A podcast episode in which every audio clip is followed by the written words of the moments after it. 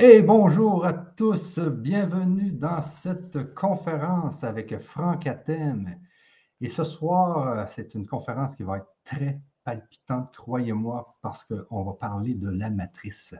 Qu'est-ce que la matrice? Franck Athème. Oups, excusez-moi. Qu'est-ce que la matrice? D'où vient-elle et comment s'en débarrasser? Alors, bonsoir Franck, comment ça va ce soir? Bonsoir Michel, bonsoir tout le monde. Bonsoir à, à la matrice, à ceux qui en sont libérés et à ceux qui sont encore dedans. oui, c'est ça.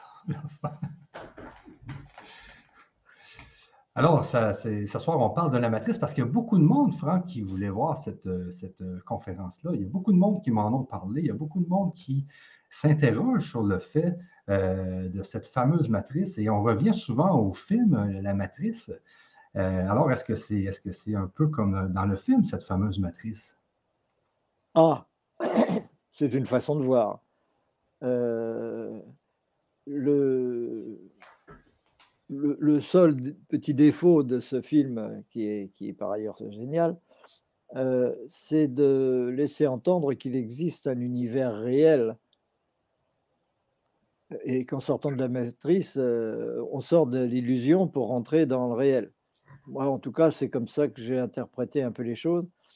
Et, nous, ce n'est pas notre propos, évidemment, puisque pour nous, euh, c'est clair, euh, l'univers est toujours, euh, toujours une illusion, c'est-à-dire c'est toujours de l'esprit, c'est toujours dans la conscience et pas extérieur à la conscience, donc ça n'a pas de réalité objective. On a toujours tendance à donner une, une réalité objective aux choses. On a toujours tendance à vouloir matérialiser les choses. C'est le rôle du mental. Le mental passe son temps à, se donner euh, euh, la, croyance que, que, la matière existe et qu'elle s'impose à nous. Alors que, bon, ceux qui me connaissent euh, savent bien que de notre côté, on ne considère pas du tout qu'il existe une réalité matérielle extérieurement à la conscience et indépendante de la conscience. Et donc, puisque de toute façon, tout est toujours dans la conscience, d'une certaine façon, toute perception d'univers est toujours le résultat, dans une certaine mesure, d'une certaine matrice. Mais après, il s'agit de savoir ce que l'on entend par là, et il s'agit de savoir euh, les différences qu'on peut faire entre une matrice qui serait technologique, qui serait volontaire euh, quelque part, et puis euh, la matrice normale, qui est simplement le filtre de nos mémoires, qui font que nous vivons un univers personnel qui est bien défini et non un univers flou, un univers qui, qui n'a pas de, qui n'a pas de, qui ne donne pas cette impression de matérialité. Donc de toute façon, le fait de percevoir les choses de façon matérielle est une certaine forme de matrice, mais c'est une matrice que le mental s'impose à lui-même en général. Maintenant, c'est tout à fait autre chose que lorsqu'on pense qu'une matrice nous est imposée pour maintenir, par exemple, la Terre dans la 3D et l'empêcher de monter dans la 5D, eh bien, on verra qu'en fait, cela est assez lié et, que l'important, finalement, c'est de se reconnaître créateur et responsable. Et ça, beaucoup de gens le pensent. Beaucoup de gens ont le sentiment, plus ou moins, en tout cas, commence à le croire, commence à le penser, que c'est l'esprit qui engendre la matière. Et si c'est le cas, évidemment, on va pouvoir considérer que se libérer de la matrice va de soi. Et c'est une nécessité, c'est une possibilité qui s'offre à tout le monde. Ça voudra dire se libérer d'un certain mode de fonctionnement du mental, mais c'est normal aussi que des parties de nous essayent de nous maintenir dans ce mode de fonctionnement mental, justement, pour nous empêcher d'évoluer vers cette responsabilité créatrice, en quelque sorte, qui fait très peur. Qui fait très peur. Le mental est là pour. est bourré de peur. Il est là pour maintenir l'ego tel qu'il est et, le reconnaître responsable de l'univers qui l'entoure, c'est quelque chose qu'il a du mal à supporter. Donc, toute libération passera de toute façon par la remise en cause de ce mental et par l'acceptation que nous sommes responsables de notre vie. OK. Et donc, comme tu dis, il y, a une matrice qui peut nous être imposée. C'est ça qui arrive là. Actuellement, là, dans, ce qui nous arrive actuellement dans, l'histoire de, février 2022 puis de 2020, 2021, est-ce que c'est une matrice qu'on a essayé de, nous imposer ou quoi? Là? D'une certaine façon, c'est ce qu'on essaie, c'est ce que certains essayent de faire, évidemment, puisque, bon, pour, euh, pour comprendre euh, ces histoires de matrice, il faut comprendre euh, ce que c'est que le mental par rapport au causal. Et en général, on ne sait pas du tout ce que c'est que le causal. on en parle, le causal qui est aussi le supramental. Hein. nous, sur la, chaîne Le Grand Changement, on parle souvent du supramental entre nous. On en parle souvent dans nos conférences. On parle moins souvent du causal, c'est un terme qu'on utilise moins souvent, mais en réalité, c'est grosso modo la même chose. Alors, il faut bien comprendre comment ça fonctionne, ces histoires de matrice. Qu'est-ce qui fait que, pour une raison qui pour l'instant est mystérieuse pour beaucoup, nous avons une perception de la réalité qui est ce qu'elle est, et qui, dans le cas, dans ce dont tu parles, dans les, années 2021, 2020, etc., qui était dans l'intérêt de certaines personnes qui, qui tiennent absolument à ce qu'on se maintienne dans cette matrice-là, est-ce qu'on peut appeler ça vraiment une matrice ou pas? Ou est-ce qu'une matrice, c'est quelque chose de technologique qui s'impose véritablement à l'être? C'est important de, le savoir parce que c'est cela qui va déterminer si on est capable ou si on a la volonté de s'en libérer ou pas.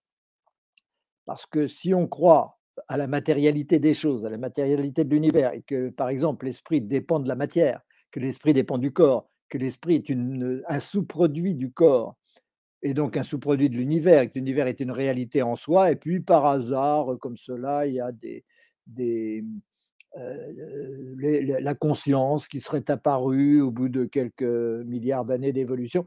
Si on est dans cette optique-là, qui est une optique évidemment complètement périmée, qui est totalement fausse, bien sûr, même si c'est celle que défendent en général les sciences physiques, mais qui sont battues en brèche par beaucoup d'évidence aujourd'hui et puis depuis toujours. Hein, on, sait, on sait bien que l'univers est spirituel, cela ne fait strictement aucun mais on peut encore croire qu'il est de nature matérielle et que c'est l'esprit qui est d'origine matérielle. Il y a de moins en moins de gens qui le croient. Il y a de moins en moins de gens qui le pensent, et même des, des, physiciens de renom qui ont des, procédés tout à fait pertinents pour prouver le contraire, pour démontrer le contraire je pense évidemment à Philippe Guillemot, des gens comme ça, mais les, meilleures preuves seront toujours des preuves de haute métaphysique. Qu'est-ce que c'est que la haute métaphysique? Ben, C'est ce que j'enseigne évidemment. La haute métaphysique, c'est la science des causes et c'est la science que certains appellent maintenant d'ailleurs la science libératrice, parce que cette science, c'est celle qui libère. Et c'est celle qui libère parce que justement, elle libère de cette croyance que la matière s'impose à l'esprit. Et lorsqu'on n'a plus cette croyance que la matière s'impose à l'esprit, eh bien, l'esprit commence à accepter de se reconnaître créateur de cette sensation de matière et de cette matérialité apparente du monde extérieur. Et c'est très important parce que c'est ça la liberté de l'être. L'être par nature est libre mais l'être,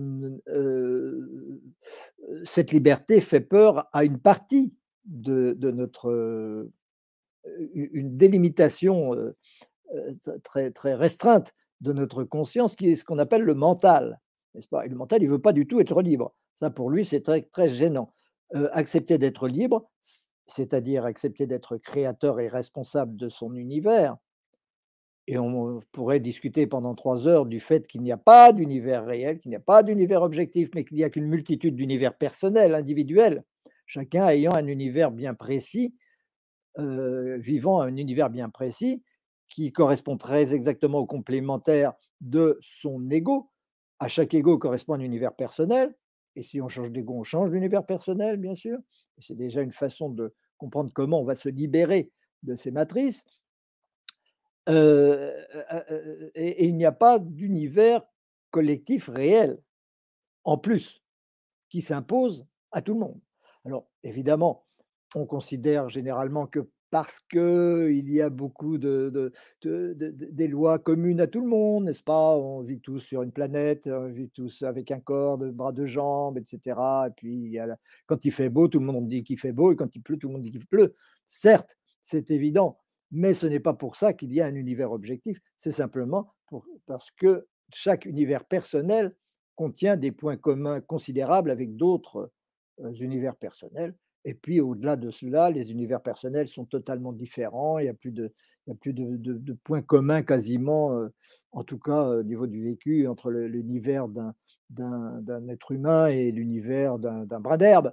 C'est pas le- la même chose, même si euh, certaines lois leur sont communes, évidemment. Donc tout ça, ce sont des univers personnels en réalité. Les planètes, les particules atomiques, tous les animaux, tout le monde a son univers personnel et uniquement un univers personnel et il n'y a pas en plus un univers global qui serait une réalité. Donc c'est pour ça que le film Matrix, en fait, laisse entendre qu'il y a un univers réel, mais ça, c'est encore une facilité qui euh, on passe notre temps à démontrer le contraire dans- dans nos, enseignements, et notamment dans les ateliers du grand changement, hein, n'est-ce pas, puisque nous faisons des ateliers des initiatiques sur la chaîne Le Grand Changement, le deuxième et le dernier jeudi de chaque mois qui permet d'avoir tout un cheminement initiatique de compréhension de ce que c'est que soi, d'où vient la conscience, d'où vient l'être, d'où vient l'effet de matière, d'où vient l'énergie, pourquoi tout cela s'organise sous forme atomique alors que ce n'est que de l'esprit, ainsi de suite. Comment tout cela évolue de façon spirituelle vers un, but qui est parfaitement défini et qui permet de remplacer toutes les croyances euh, habituelles euh, que, l'humanité traîne depuis euh, la nuit des temps, ou, celles, pire encore, qu'elle traîne que depuis 300 ans et qui sont purement matérialistes. Tout cela, c'est évidemment le, le rôle de la haute métaphysique de mettre un peu d'ordre dans toutes ces choses et de montrer que c'est la conscience qui est première, mais la conscience a une cause et que cette cause, il est indispensable de la connaître, de la comprendre, de la définir. Et une fois qu'on l'a comprise, alors il n'y a plus de doute. C'est-à-dire qu'une fois qu'on a compris la seule cause possible, nécessaire pour qu'il y ait quelque chose à la place de rien, c'est-à-dire qu'il y ait conscience à la place de néant, eh bien, euh, une fois qu'on a compris ça, euh, les choses s'éclaircissent. C'est-à-dire qu'on peut tirer le fil d'Ariane et à ce moment-là, les problèmes ne se posent plus, y compris le problème qui nous occupe aujourd'hui, qui est celui de cette matrice à laquelle on est attaché et que l'on vit d'une certaine façon.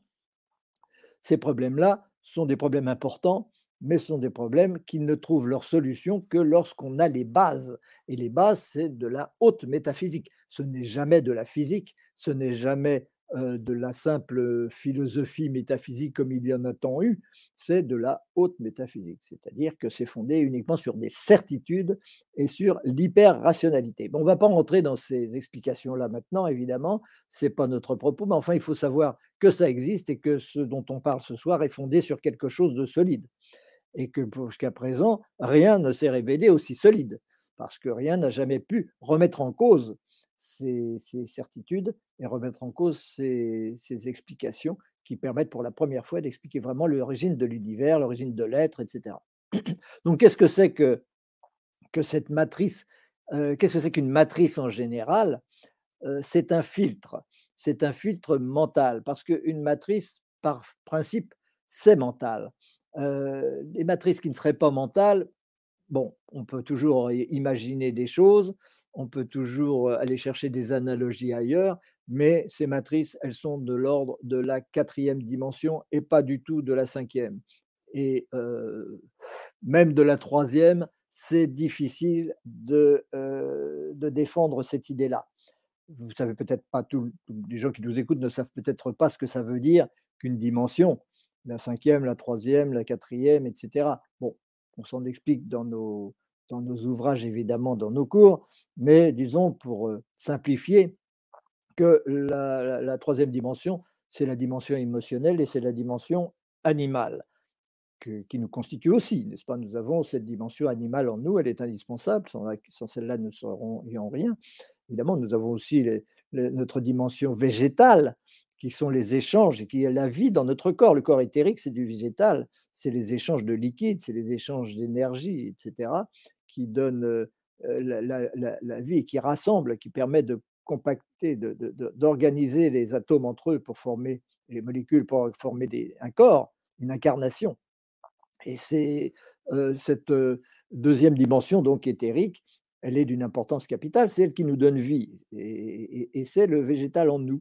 Et puis, il y a aussi notre côté minéral, hein, parce que nous sommes argile, nous sommes de la poussière, nous sommes, on ça comme on veut, on est des sels minéraux, principalement des sels minéraux, de la silice, du carbone, etc. si on peut dire que c'est des sels minéraux.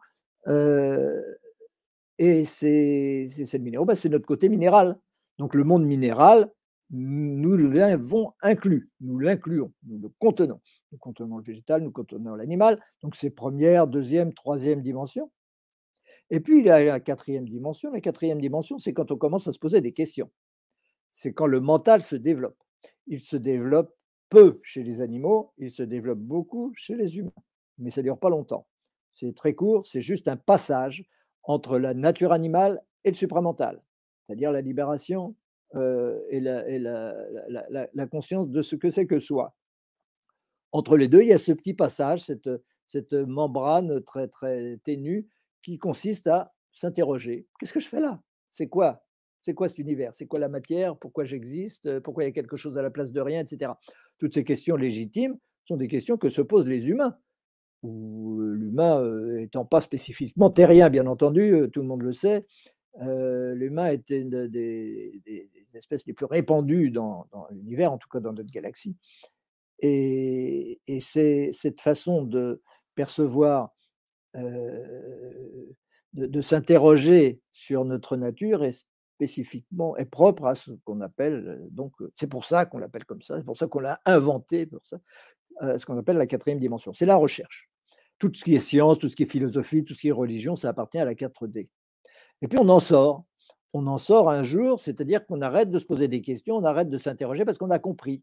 On sait ce que c'est que soi, on sait ce que c'est que la conscience, on sait ce que c'est que l'univers. Et alors, si on a fait ça, si on a réussi, c'est parce qu'on s'est libéré du mental, c'est-à-dire qu'on est sorti de cette quatrième dimension pour rentrer dans la cinquième, pour rentrer dans le supramental. Et alors, je disais donc que les matrices, c'est du pur mental, et c'est pour ça que c'est manipulable.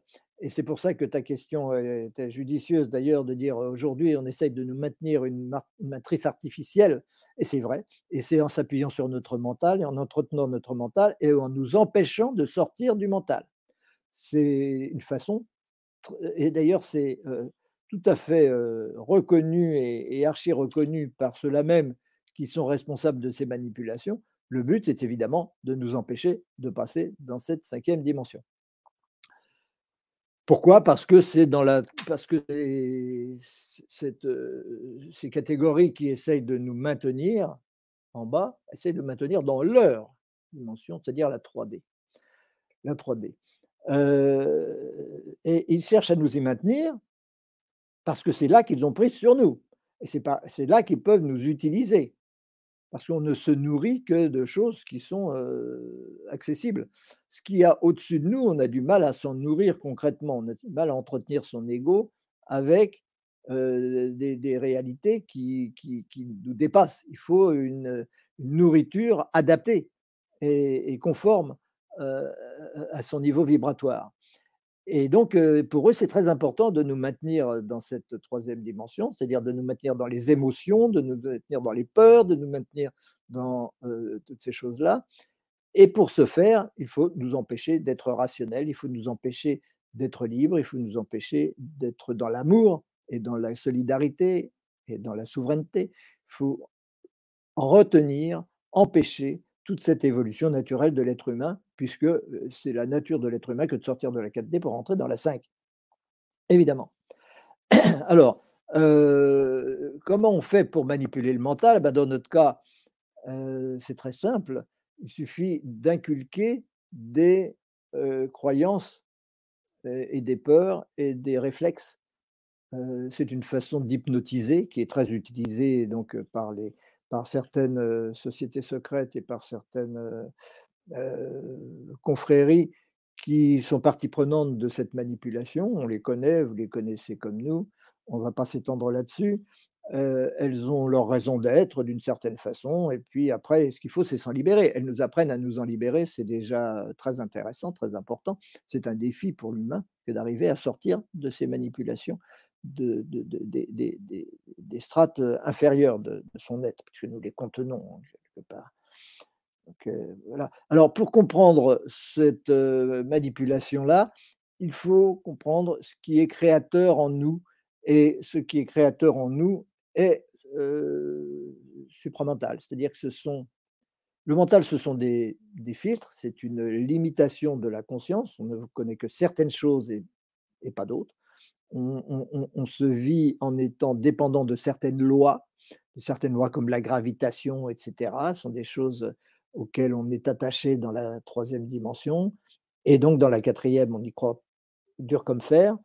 Et on y est très attaché aussi parce que c'est là-dessus qu'on s'interroge. Après, on en sort, évidemment, on sort de toutes ces croyances-là. Les croyances, c'est quoi? Alors, les croyances, c'est justement le causal. Il faut comprendre ce que c'est que la différence entre le causal et le mental. Le mental, il vit certaines longueurs d'onde et pas d'autres. Les longueurs d'onde supérieures, il ne les voit pas, il ne les perçoit pas, il ne perçoit que certaines longueurs d'onde, ce qui lui fait croire à la matérialité des choses. Et ces longueurs d'onde, ces croyances, ces longueurs d'onde, ce sont des, sont issues des croyances. Et ces croyances, c'est le causal. Ce qu'on appelle le causal, ce sont les croyances, principalement et ce qu'il est important de comprendre, mais ça, on le comprend évidemment mieux quand on a compris la pyramide de l'évolution, qu'on explique dans nos cours, évidemment, et dans, dans, ce livre aussi qui est derrière moi, cette pyramide de l'évolution qui permet de comprendre comment les, les, différents niveaux vibratoires dépendent les uns des autres. Et le mental, c'est quelque chose qui est individuel. L'émotionnel en dessous, c'est quelque chose qui est individuel. L'éthérique, c'est quelque chose qui est individuel. Le physique, c'est quelque chose qui est individuel. Mais au-dessus, le causal, ce n'est pas individuel. C'est le premier corps.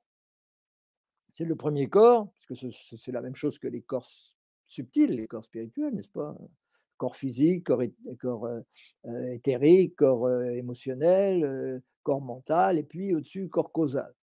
C'est la même chose. Le corps causal, c'est le premier corps qui est collectif. C'est-à-dire que nos croyances, nous ne nous les approprions pas. C'est-à-dire que nous ne croyons pas que ces croyances sont personnelles. Elles le sont, mais nous croyons qu'elles sont collectives et que tout le monde est d'accord là-dessus.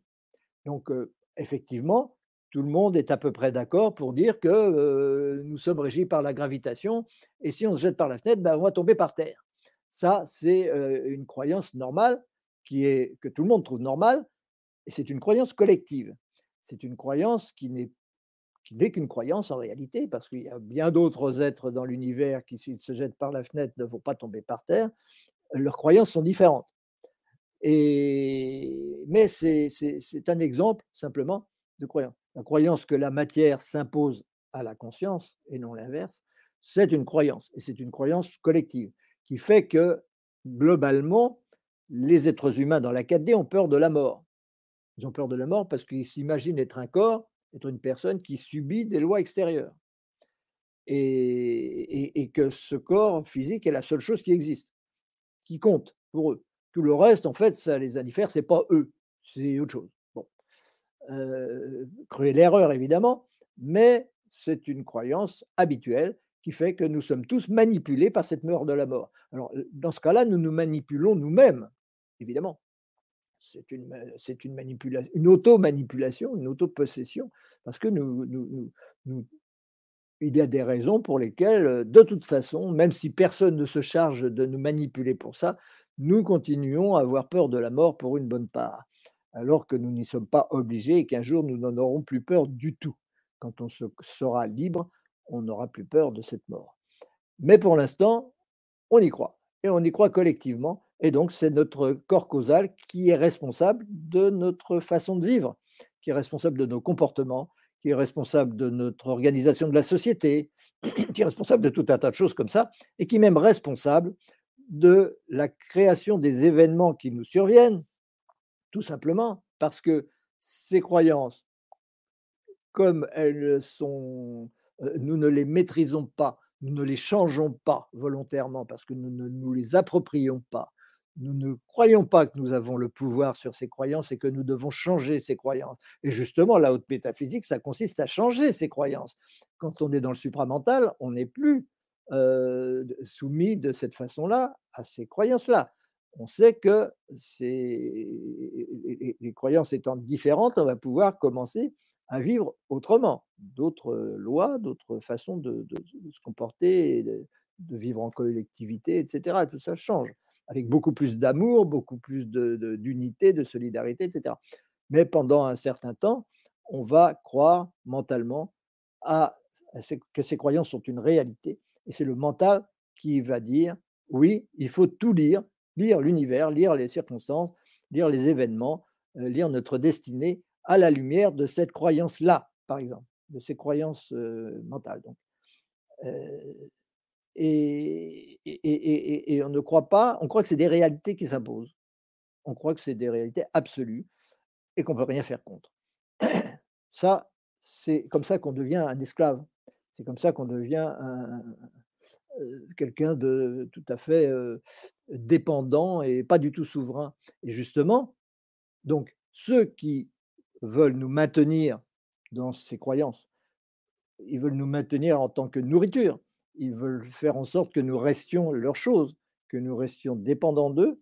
Pour ce faire, qu'est-ce qu'ils vont faire? Ils vont entretenir ces peurs, entretenir ces croyances, entretenir ce matérialisme en encourageant la consommation, en, encourageant toutes les peurs qui peuvent être les peurs de la maladie, bien entendu, les, tout un tas de choses comme ça, en évitant que l'amour se développe, en évitant tout ce qui pourrait faire que on deviendrait des êtres plus collectifs que nous le sommes, et donc que nous soyons, ils, cherchent à faire en sorte que nous soyons plus attachés à l'ego et non pas dans la solidarité, dans l'autonomie, dans l'interdépendance, dans l'entraide, etc. Ça, ils veulent pas qu'on fasse ça.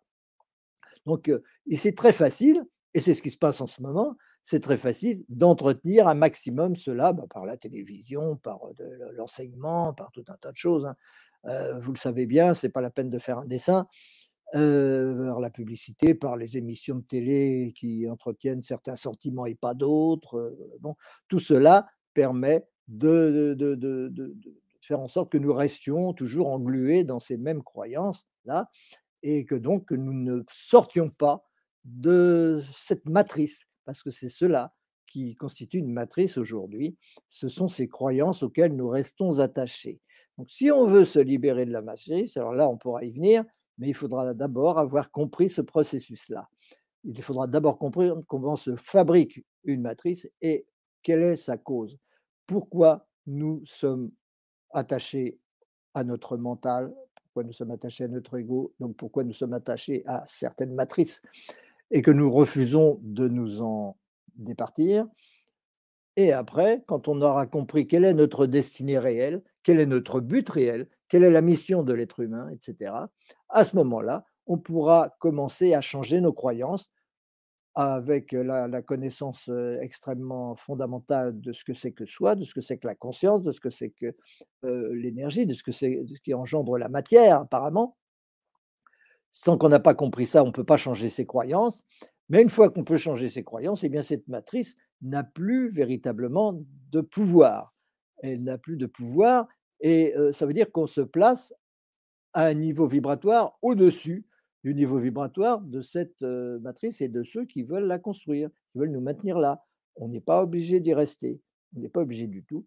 Simplement, il est important, pour pouvoir s'en libérer, de comprendre le procédé et de pouvoir s'analyser suffisamment en ne s'identifiant pas au mental et en ne s'identifiant donc pas à l'ego, c'est-à-dire à la personne, avec ses émotions, avec tout cela, bien entendu, mais surtout avec ses pensées, ses croyances, ses jugements, etc., tout ce qui est mental, euh, mais commencer à s'identifier à autre chose que cela, c'est-à-dire à, l'être qui évolue en permanence et qui a toujours évolué depuis le minéral jusqu'au-delà, jusqu'à l'infini jusqu'au but, jusqu'à l'absolu. c'est cette évolution que nous sommes. Nous sommes le fait d'évoluer. Nous ne sommes pas quelque chose à un moment donné. Nous ne sommes pas une étape dans l'évolution. Si je me prends pour Franck et si je me crois pour un être humain, je me prends pour une étape dans l'évolution, mais ce n'est pas le cas. Je suis le fait d'évoluer qui aujourd'hui se croit un être humain et qui hier se croyait un minéral, un végétal, etc. et qui demain se croira peut-être un ange, un archange, peu, importe. C'est ça qui compte, c'est de commencer à changer d'identification.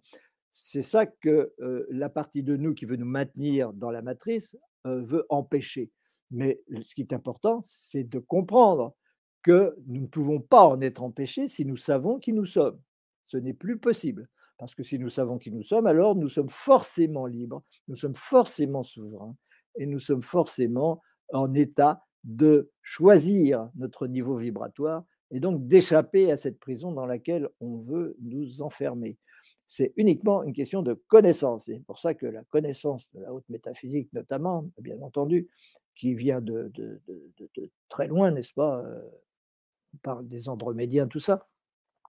Cette connaissance métaphysique est fondamentale si on veut se libérer de la matrice. C'est un peu notre rôle, c'est un peu notre mission, et c'est le rôle, c'est le sens de nos ateliers sur euh, la chaîne de grand changement, euh, nos ateliers de processus initiatique de compréhension globale. Euh, donc, on en sera au 40e atelier jeudi prochain, d'ailleurs, n'est-ce pas, Michel Ce sera le 40e atelier de cette série. Et, mais on peut commencer quand on veut, bien entendu.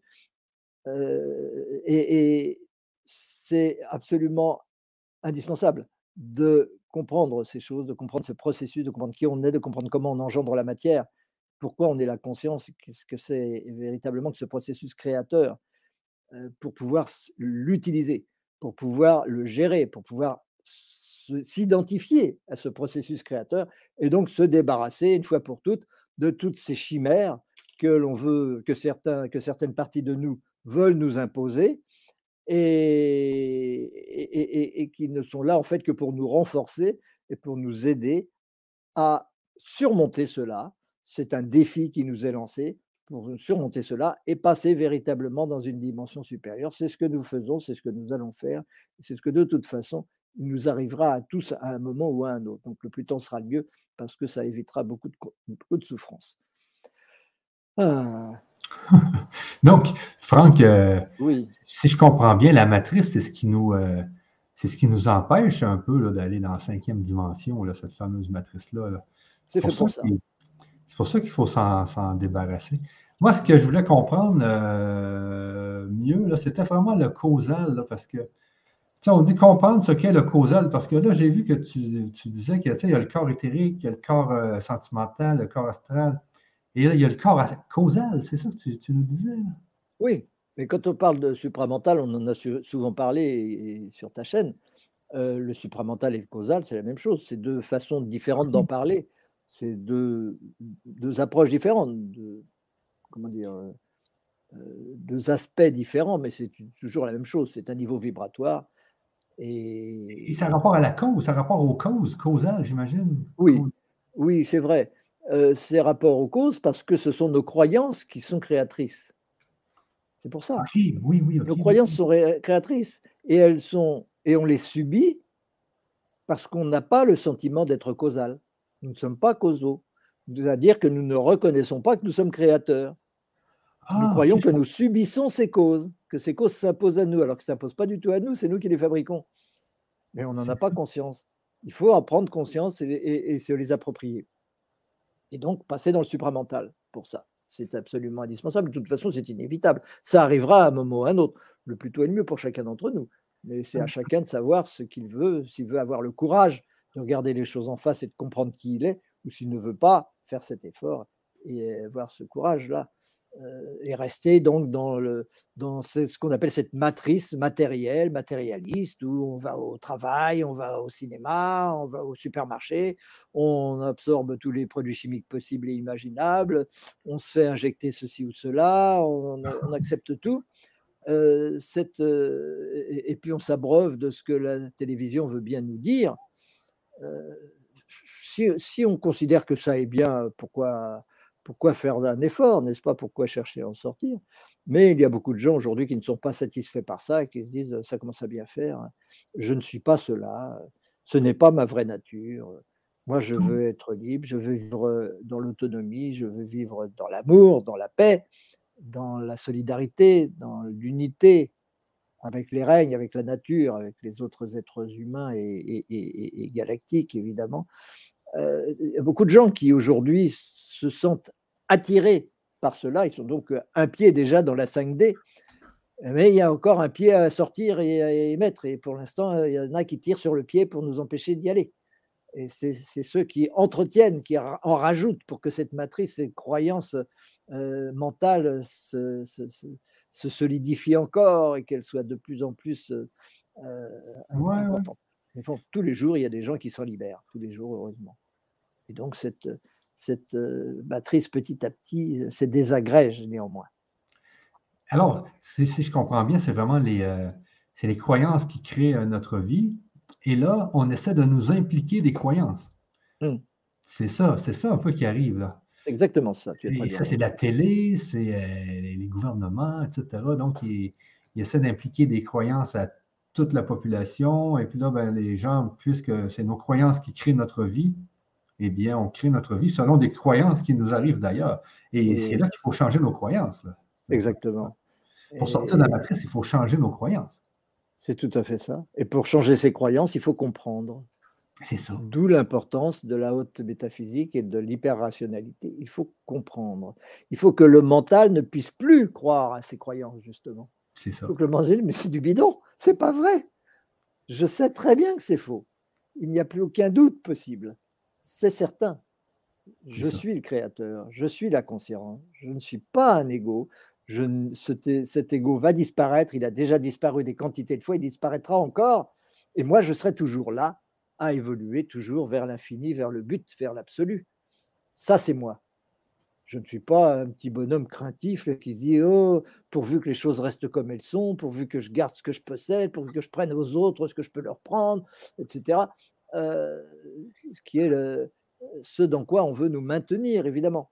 C'est facile de nous y maintenir en nous empêchant d'avoir accès aux connaissances, aux connaissances qui pourraient remettre en cause tout ça. Mais heureusement, il y a des chaînes comme Le Grand Changement ou d'autres qui, euh, qui, qui, passent leur temps à essayer d'éveiller les esprits. C'est ça qu'on appelle un, éveillé, un pas éveillé. Euh, quelle différence? Eh ben, L'éveillé, il a compris que tout cela était bidon et que la, réalité est ailleurs et qu'il n'est pas ce qu'on lui a toujours dit qu'il était. Mais tout est fait pour nous maintenir dans cette croyance, cette croyance matérialiste et qui nous entretienne dans, dans l'attachement à l'ego et dans l'attachement matériel, dans l'attachement au confort, dans l'attachement à, la consommation, euh, toutes ces choses-là, et, qui permettent tous les chantages. Bah, ah, si vous ne faites pas ça, ben, vous perdrez vos avantages, alors faites-le, etc. Puis les gens disent oui, oui, on va le faire tout de suite, tout de suite. Parce que parce qu'on ne peut pas croire qu'on est autre chose que celui qui a besoin de ces différents avantages matériels on n'a aucune idée réelle de ce que c'est que soi. Et donc, on est victime quasi automatiquement de ces manipulations. Ça devient un réflexe, ça devient une habitude, et après, c'est difficile d'en sortir. C'est pour ça qu'il y a beaucoup de gens qui, ne s'intéressent pas du tout à la haute métaphysique, qui n'ont pas aucune envie d'aller savoir même que ça existe, et, qui, si on, veut, si on prétend qu'il y a une autre façon de voir la réalité, euh, non, non, non, non, moi je m'accroche à ma matrice, j'y tiens, je la solidifie, je la bétonne un maximum et tout va bien. Je suis, je suis content. Et dans le fond, la matrice, c'est euh, un peu euh, une prison. Ben oui, c'en est une, bien sûr.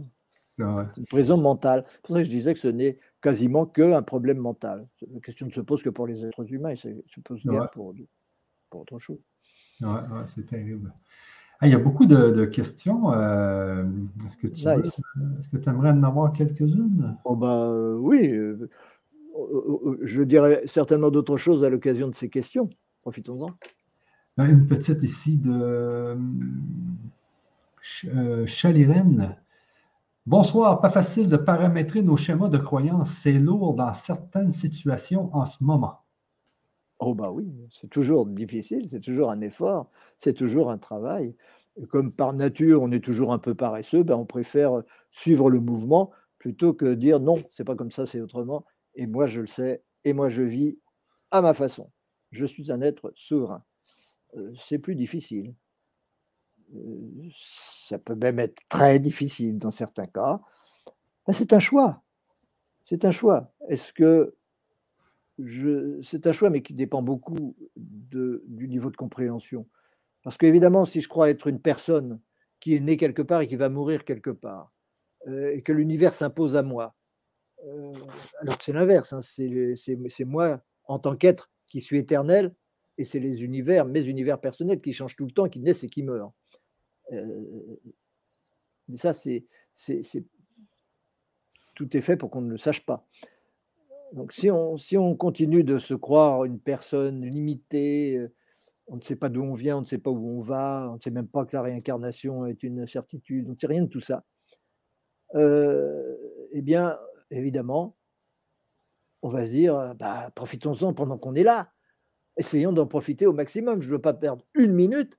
Je suis prêt à tout pour aller danser, pour aller au restaurant, etc. Je suis prêt à tout accepter pour ne pas perdre une minute de cette vie-ci en, croyant que quand ce sera fini, ce sera fini, il n'y aura plus rien.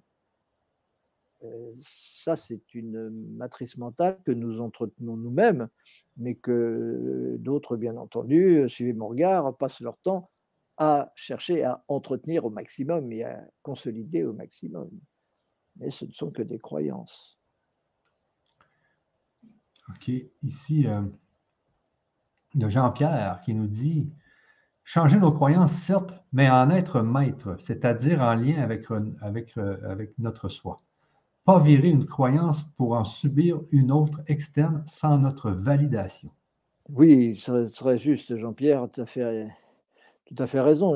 Mais euh, moi, ce dont je parle, c'est de se libérer des croyances qui nous maintiennent dans la matrice matérielle au profit de croyances qui nous sortent de cette matrice matérielle. Si tu peux rester dans une, euh, peindre la matrice d'une autre couleur et être dans une autre matrice matérielle, ça ne sert, ça ne sert, ça ne sert à rien, évidemment. Et alors, l'expression se rendre maître de ses croyances, elle, est intéressante parce que, euh, effectivement, le fait de passer dans la cinquième dimension, le supramental, c'est de se reconnaître maître de ses croyances. C'est-à-dire que les croyances, on sait qu'elles sont personnelles, qu'elles sont individuelles et que je peux les changer à la seconde si je veux. Alors que dans la quatrième dimension mentale, on s'imagine que ces croyances sont une des réalités et qu'elles s'imposent à chacun, à tout le monde, et qu'elles s'imposera toujours à moi. Et que l'ego, ce sera toujours l'ego, que la mort de l'ego, ce sera toujours la mort de l'ego, point final. Et que la matière sera toujours la matière et que j'ai toujours besoin de cette matière pour, euh, euh, pour, pour m'affirmer, pour entretenir euh, cette apparence à laquelle je suis attaché avec les mémoires qui vont avec, tout un tas de choses. C'est tout un processus. Bon, on ne peut pas rentrer dans tous les détails, mais c'est ça le souci dans la quatrième dimension. C'est que ces croyances, on ne se les approprie pas. On n'en est pas maître. On les subit complètement. Elles sont collectives parce qu'on est tous d'accord. On est tous euh, euh, d'accord sur ces croyances-là. On, y croit tous pareil. On se dit c'est une réalité. Elle s'impose. Et puis un jour, on s'aperçoit que pas du tout. Nous ne sommes pas cette personne qui subit ses croyances. Nous sommes une collectivité, un égrégore, si on veut, d'êtres humains qui en réalité sont un seul être, que tout le monde. On ne va pas rentrer dans tous les détails évidemment aujourd'hui, mais la haute métaphysique nous démontre depuis belle lurette, la science libératrice, la science andromédienne, nous démontre depuis belle lurette qu'il n'y a qu'une seule conscience, et que c'est la même conscience qui en moi pense, et la même conscience qui en toi, Michel, pense, et chacun des personnes qui nous écoutent, c'est la même conscience, qui vit un univers personnel différent, inconscient différent, une façon de voir différente, euh, un, univers personnel, un destin, une destinée différente, mais avec toujours le même but pour tout le monde. Et, mais la conscience est la même. La source d'amour qui est en nous est la même. Et c'est très important de le comprendre. Mais on peut pas le. C'est pas parce que je vous le dis comme ça que vous allez le comprendre. Il faut le démontrer. Il faut que le mental ne puisse plus dire le contraire. Et, quand on étudie la haute métaphysique, évidemment, c'est ce qui se passe. On ne, on, ne peut plus croire le contraire. On ne peut plus croire que je subis en tant que personne des, des croyances qui s'imposent et qui sont des réalités. Non, c'est plus possible. À ce moment-là, on sait que collectivement, on est un seul être Et puis au-delà, on est encore un, seul être, au niveau de toute l'humanité, au niveau de tout le système solaire, au niveau de toute la galaxie, au niveau de, etc. On est toujours un seul être. Mais il faut y aller progressivement. Pour l'instant, il s'agit de passer de l'état d'être égotique, de se croire une personne, à, au fait de se, de se reconnaître tout ça, c'est moi, je suis cela. Et c'est pour ça que l'entraide, les éco-villages, tout ça, c'est tellement important parce que c'est ça qui permet aux gens d'oublier leur ego au profit d'une collectivité qui, au bout du compte, se manifestera comme un seul, une seule personne. Et, donc, ça, le, ça fait partie, ça, participe du passage en cinquième dimension, évidemment. On en a beaucoup parlé, on en parlait dans, dans nos livres il y, a, il, y a, 25 ans de ça, euh, on en parlera encore, etc. Bon, ces croyances, donc, on les croit, on croit qu'elles s'imposent et qu'elles sont des réalités. Et puis petit à petit, on s'aperçoit qu'on en est les créateurs, qu'on en est les générateurs. C'est nous qui décidons des croyances que nous utilisons. Et ces croyances, on peut donc les changer. C'est ça, redevenir maître de ces croyances. C'est-à-dire, je sais que pour vivre certains destins, pour remplir une certaine mission, très important la notion de mission en cinquième dimension, pour remplir une certaine mission, j'ai besoin d'un corps d'un tel type. Et pour que ce corps puisse fonctionner, pour pouvoir rendre service aux uns et aux autres, il me faut vivre avec certaines règles matérielles, apparemment, entre guillemets matérielles, en tout cas des règles euh, plus ou moins physiques. Et donc, je me les approprie, je les reconnais et je les entretiens pour cela mais en sachant que demain, je ne les entretiendrai plus parce que ce n'est pas la réalité. Il n'y a pas de réalité à ce niveau-là.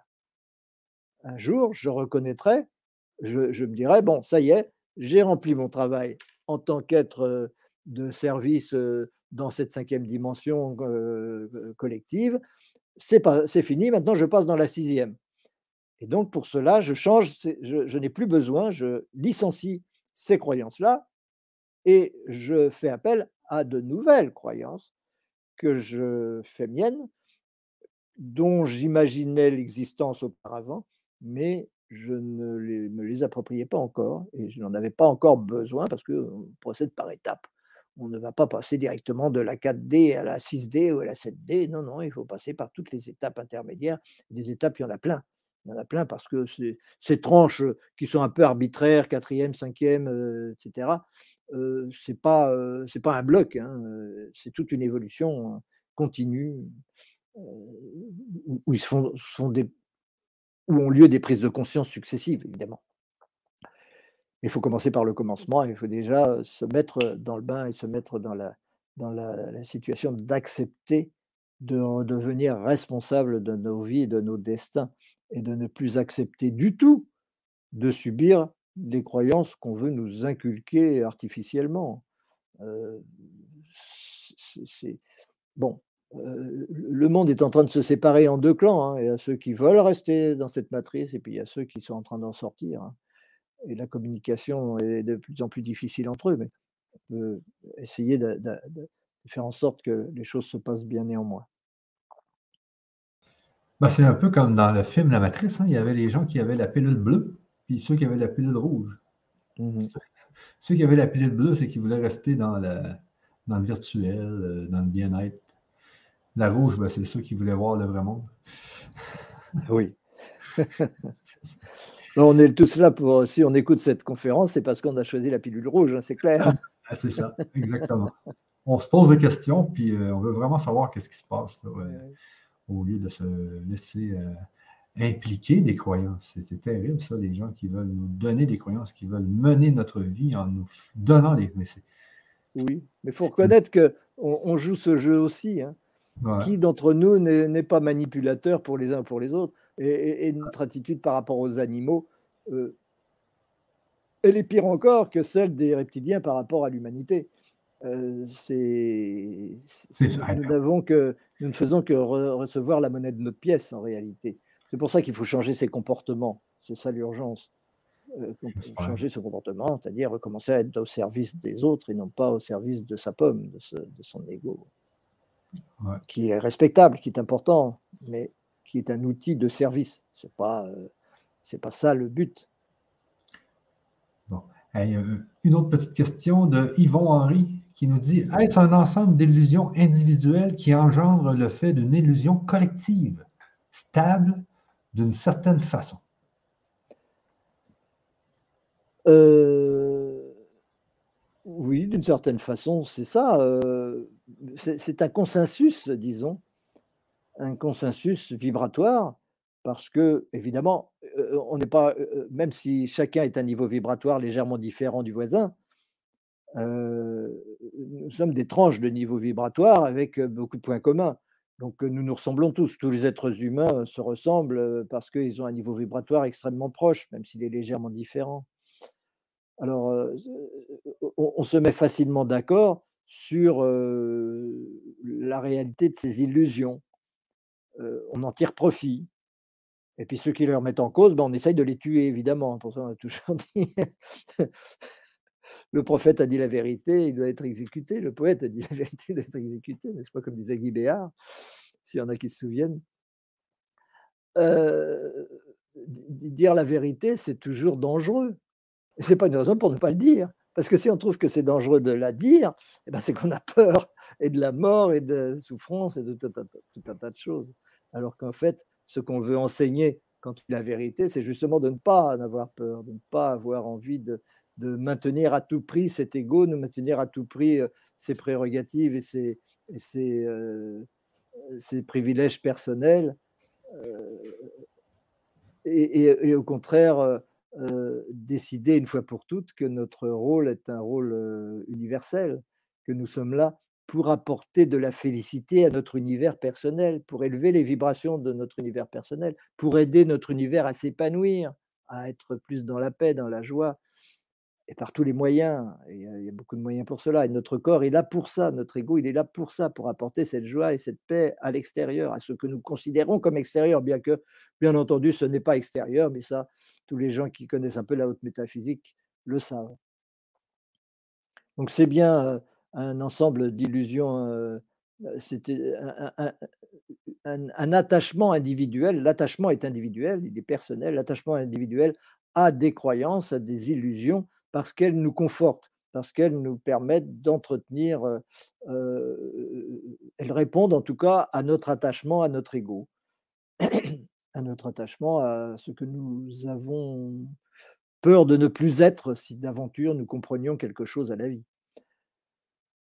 Et, cela constitue une matrice collective, constitue une façon de fonctionner collective qui ne concerne pas du tout, pas du tout les autres, les autres niveaux vibratoires, qu'ils soient en dessous ou qu'ils soient au-dessus. Et, c'est pour ça d'ailleurs qu'il ne faut pas imaginer que les matrices sont une réalité matérielle absolue. Pas du tout. La matrice, ce n'est pas quelque chose qui constitue l'univers ou qui donne sa forme à l'univers ou qui donne, qui s'impose à l'univers dans son ensemble. Non, non, il n'y a pas d'univers dans son ensemble. Il n'y a que des univers personnels et les matrices que nous entretenons au niveau personnel entretiennent nos univers de façon personnelle. Ça peut durer très longtemps comme ça. On peut se réincarner des centaines, des milliers de fois avec la même, dans la même matrice, bien entendu, parce qu'on est toujours attaché aux mêmes valeurs, aux mêmes croyances, aux mêmes illusions. Et puis un jour, on en sort, parce que à force, ça finit par être fatigant. Et puis quand on arrive à des extrémités comme la situation du monde actuel, ben, ça fait réfléchir beaucoup de gens. Donc c'est très positif, parce que beaucoup de gens sont en train de se dire il y a vraiment quelque chose qui ne va pas dans notre mode de fonctionnement? Pourquoi on détruit la planète comme ça? Chaque fois que je vais à la, pompe à essence, chaque fois que je vais acheter quoi que ce soit au supermarché, je détruis la planète.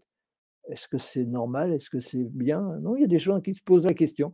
Mais une fois qu'ils commencent à se poser la question, euh, voilà, ils vont tirer un autre fil euh, qui va être euh, que les questions vont succéder. Qu'au bout d'un moment, ils vont dire c'est plus possible, j'arrête. C'est plus possible. Je ne suis pas cela. Ce n'est pas ma mission. Je sais que je suis autre chose. Et à ce moment-là, ils vont chercher partout. Et peut-être un jour, ils vont tomber sur le grand changement et sur le processus initiatique de compréhension globale. ah, bon Dieu, mais c'est bien sûr. Cette fois-ci, c'est plus Guy c'est l'inspecteur Bourrel. c'est des références des années 60, c'est pas grave. et donc, ils vont se dire Bon Dieu, mais c'est bien sûr. J'aurais dû y penser plus tôt.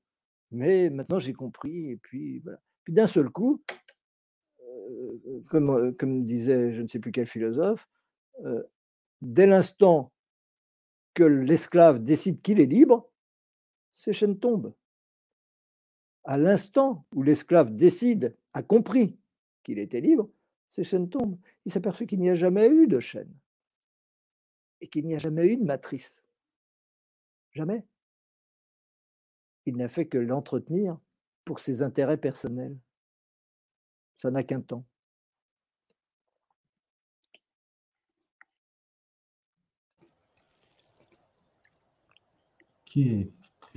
Euh, de Jean-Pierre Macquart, une question en deux euh, sections quand même. Euh, les, les, manipulateurs créent donc une matrice de croyances genre 5D artificielle, parasite matrice, alors que les croyances devraient venir du soi afin d'agir dans notre mental émotion. Et ensuite, il nous dit, deux, c'est comme une rupture avec notre soi, notre intuition.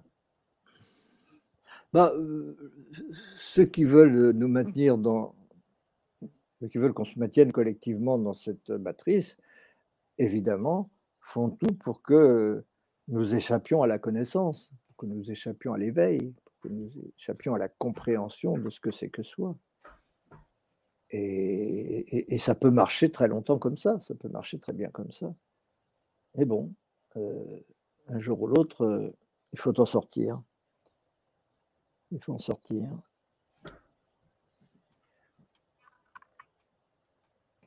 Ici, on nous dit, peut-on comparer cette matrice à un grand égrégore? On peut. On peut. Et parce que un égrégore, c'est effectivement un ensemble de personnes qui vibrent à peu près sur le même niveau et qui ont à peu près les mêmes croyances, les mêmes intérêts, les mêmes euh, désirs, les mêmes peurs, etc. Sinon, ça ne forme pas un égrégore. Et, c'était. Et donc, euh, il peut y avoir comme ça des égrégores très différents qui se juxtaposent parce que les croyances sont très différentes. Donc, euh, oui, moi, je ne vois pas énormément de différence euh, entre les deux. Encore que on utilise le terme égrégore pour des choses extrêmement partielles, pour lesquelles on n'utiliserait pas le nom de matrice, évidemment.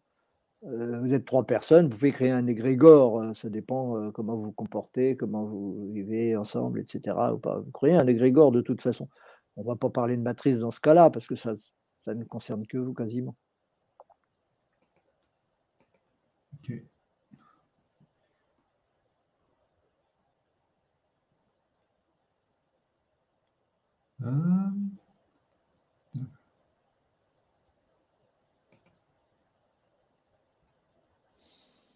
une fois que l'on prend conscience de la matrice et qu'elle ne nous plaît pas, en sortir se fait tout seul. Ça devient logique et le seul chemin que nous acceptions. Et qu'elle ne nous plaît pas. Ah oui. Euh,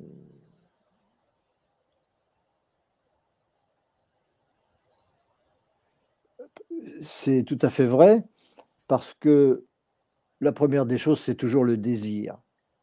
Tout part de l'intention, tout part de l'envie, tout part de, euh, d'un but.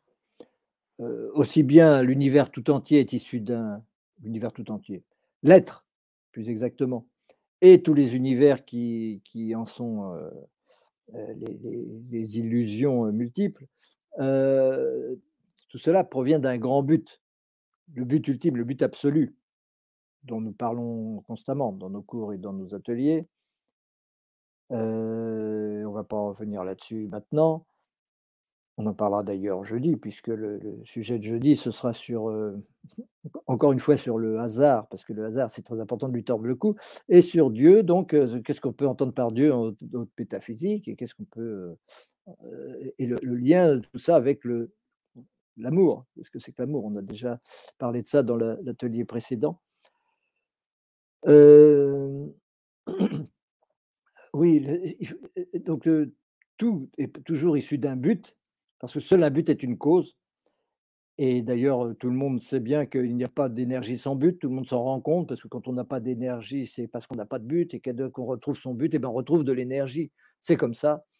Et donc, c'est une des choses qui nous permet de démontrer, d'ailleurs, que l'univers ne vient pas d'un Big Bang, il n'y a jamais eu de Big Bang, il n'y a pas d'origine datée comme ça dans le temps, il n'y a qu'un but qui est la cause de l'univers, la cause unique. Et cette cause est modulée évidemment par les différents niveaux de mémoire qui sont, puisque c'est un but et que ce but n'est pas accessible, on s'en expliquera, évidemment, tout ce qui doit le constituer est présent, est là, en même temps, dans l'instant présent. Ce n'est pas dans le passé, ce n'est pas hier, ce n'est pas demain, c'est dans l'instant présent que tout cela est. D'ailleurs, bien malin celui qui pourra démontrer qu'il existe autre chose, qu'il existe une conscience ailleurs que dans l'instant présent, et donc la sensation d'un univers ailleurs que dans l'instant présent. Alors, essayer de faire des hypothèses de, l'univers il y a 15 milliards d'années autre chose, c'est tout à fait vain. Et ça n'apporte aucune connaissance. Ça ne fait qu'entretenir d'être matrice, de toute façon. Donc, Brandon a raison. Une fois qu'on a compris est, on a compris qu'on est le, créateur et quel est son but, quelle est cette nécessité qui nous tire en avant, et qu'on se l'est approprié, qu'on a son but personnel, ses objectifs personnels, son désir personnel d'aller dans cette direction spirituelle, dans cette direction de réalisation, dans cette direction de paix, d'amour inconditionnel, etc. Évidemment, on en trouve le chemin, parce que, comme disait Goethe, la décision crée la magie. Il suffit que je sois sûr de ce que je veux, et alors je vais m'apercevoir que j'ai autour de moi tous les moyens dont j'ai besoin pour réaliser cet objectif ou cette mission. Ce que, beaucoup trouvent magique, mais en, découvrant la métaphysique, souvent on change sa vie, hein, ça c'est clair. La moindre prise de conscience à ce niveau-là permet de changer radicalement sa vie, et c'est ça qui est génial. Donc oui, il devient logique de changer de chemin de, et de, de, retirer, de licencier cette matrice au profit de, de la liberté. C'est tout à fait inévitable. Ça doit et ça peut se faire tout seul à partir du moment où le désir est là, où on, a, on en a assez de subir. Et c'est d'ailleurs une des raisons pour lesquelles toutes ces tribulations qui nous arrivent en ce moment, en cette fin de, cycle, en cette époque des révélations, l'Apocalypse est l'ère des révélations, eh bien, on se rend bien compte qu'on nous pousse à bout et que cela est utilisé par le bien pour faire en sorte que les gens s'unissent. Vous voyez, les camionneurs chez toi, Michel, la, ferveur populaire et l'unité qui se produit entre les gens grâce à cette, à cette situation qui les a poussés à bout. Eh bien, quand le désir devient suffisant, alors on agit. Mais tant que on n'a pas assez souffert, tant qu'on n'a pas encore trouver en soi la, ressource de désirer absolument autre chose, un peu comme disait un maître hindou, tu, trouveras la, vérité lorsque tu en auras autant besoin que si je te plonge la tête dans un seau d'eau, tu te diras j'ai besoin d'air. c'est la même chose. Et donc il faut vraiment se pousser à bout en général pour arriver à, bouger un petit peu. Mais après, ça va tout seul, effectivement. Et ce qui est intéressant aussi, c'est de ne pas attendre ces extrémités. Ne pas attendre ces extrémités parce que c'est beaucoup de souffrances inutiles, beaucoup de souffrances dont on pourrait se passer. Pour ça qu'éveiller les gens, c'est très important. C'est très important. C'est pour ça que nous formons aussi des gens pour qu'ils puissent enseigner la paix, enseigner la, enseigner la, connaissance, enseigner euh, ce qu'ils sont vraiment. OK, ici, j'avais un beau résumé quand même euh, euh, de la matrice qui est de Jean-Pierre, ma carte, Les croyances que l'on, que l'on nous a inculquées volontairement nous empêchent de nous connaître nous-mêmes et donc nous maintiennent en prison dans la matrice, prison mentale. Ben oui, c'est bien résumé, c'est bien résumé. Ah c'est bon ça. Donc la matrice, c'est vraiment les croyances qu'on nous inculte. Qu'on, nous inculte. Mais qu'on nous inculte, mais on ne nous les inculque que, parce que nous les demandons. Et nous les demandons parce que nous sommes attachés à notre ego et nous sommes attachés à notre ego parce que nous avons peur de la liberté, et ainsi de suite. Donc, il ne faut, il, faut pas trop mettre la responsabilité à l'extérieur. En réalité, nous sommes créateurs de tout ce qui nous arrive. Et encore, ben, une fois qu'on l'a compris, qu'on l'a observé, les choses se, se, simplifient, les choses s'améliorent. Et puis, tant qu'on ne veut pas les voir en face, eh bien, on subit. C'est l'un ou l'autre. Ou bien je suis une victime, ou bien je suis créateur. Merci Jean-Pierre. De Sandrine. étudiant émérite de notre université d'ailleurs, Jean-Pierre. Oui, hein, je, sais qu'on le voit souvent. Euh, de Sandrine qui nous dit La matrice de notre mortalité est, me semble-t-il, maintenant assez facile à se débarrasser avec les connaissances sur les EMI, la médiumnité. Non. Oui, évidemment. Mais ce sont des expériences, ce sont des, ressentis, ce sont des expériences euh, euh, mentales et, spirituelles. Donc, euh, le mental peut toujours les renier. Tout ce qui est témoignage, le mental arrive souvent à, dire non, peut-être bien que ça pourrait être autre chose, peut-être bien que je pourrais interpréter les choses autrement, etc. Et, trouver ou des preuves ou des indices que finalement ces EMI ne sont pas vrais, ou, sont vrais pour une personne mais pas pour une autre, des choses comme ça. Bon, le mental est très doué pour semer le doute, et c'est pour ça que c'est sur lui qu'il faut travailler. Or, il n'y a pas 36 000 façons de travailler sur le mental pour faire en sorte qu'il ne s'oppose plus à la connaissance. Bah, c'est la compréhension rationnelle et surtout hyper rationnelle, c'est-à-dire à partir de pure certitude et jamais à partir d'hypothèses. Ici, de Yvon qui nous dit La science travaille donc à son propre enchaînement, parfois à s'en libérer. oui, exactement. La science 4D, la science de la quatrième dimension, la science terrienne, c'est une science qui est faite pour maintenir la croyance dans la matière. Et si on fait de la physique, c'est uniquement pour, pour confirmer que la matière existe et que donc notre prison est bien une prison et rien d'autre. Donc on n'est pas prêt d'en sortir avec ce genre de, fonctionnement. C'est tout à fait clair. Il suffit d'étudier un peu la question et puis on, on s'en rend compte.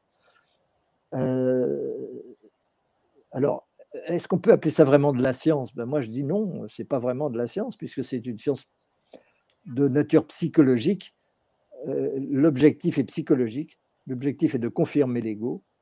Et donc, ce n'est pas vraiment de la science. La vraie science commence à partir du moment où elle ne s'autorise plus aucune hypothèse vous savez bien que les sciences actuelles, physiques, etc., passent leur temps à construire des hypothèses et des théories hypothétiques qui finalement se contredisent les unes les autres et qu'on tourne en rond. Et que finalement, on ne sait absolument pas ni pourquoi la Terre tourne, ni pourquoi il y a la matière, ni pourquoi il y a l'énergie, ni pourquoi il y a l'esprit, ni pourquoi il y a le temps, ni pourquoi il y a l'espace. Rien de tout ça ne peut être compris à partir du moment où on utilise comme point de départ la croyance dans le temps, dans l'espace, dans la matière, dans l'ego et tout ça, et pour confirmer tout ça. Alors, en observant ce qu'on veut confirmer, on est sûr de tourner en rond et, jamais de comprendre la nature de tout ça, la nature de l'être. Bon, donc la haute métaphysique, c'est de la science pour nous, nous, prétendons que c'est de la vraie science, et, donc libre à tous ceux qui s'intéressent de se renseigner là-dessus. Hein. C'est c'est une démarche naturelle pour quelqu'un qui se dit bon, ça commence à bien faire, on ne va pas tourner en rond éternellement, on ne va pas subir éternellement. J'ai l'intuition que je suis créateur, j'ai l'intuition que je suis responsable, j'ai l'intuition que ma mission c'est d'aimer de plus en plus et d'être dans un amour de plus en plus inconditionnel. J'ai le sentiment que je suis une évolution, j'ai le sentiment que je suis mortel en réalité, que ce corps n'est qu'une illusion une fois qu'on a ce genre d'intuition, on ne peut plus se satisfaire des enseignements habituels qu'on nous inculque à l'université, dans les universités normales, officielles, et eh ben on va chercher ailleurs.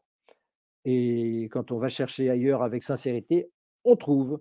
Croyez-moi, on trouve. Il n'y a aucun souci avec ça. Nous sommes à l'ère des révélations. Il n'y a plus aucun mystère qui ne puisse être résolu aujourd'hui nous sommes à l'ère de la connaissance, à l'ère de la compréhension. Et si on veut ne rien comprendre, c'est facile, mais si on veut comprendre, c'est là, il n'y a aucun souci. C'est juste une question de courage, c'est juste une question de désir, encore une fois. OK. De Chantal, bonsoir. Donc, personne ne risque de rester indéfiniment coincé dans un couloir du temps créé par sa propre croyance.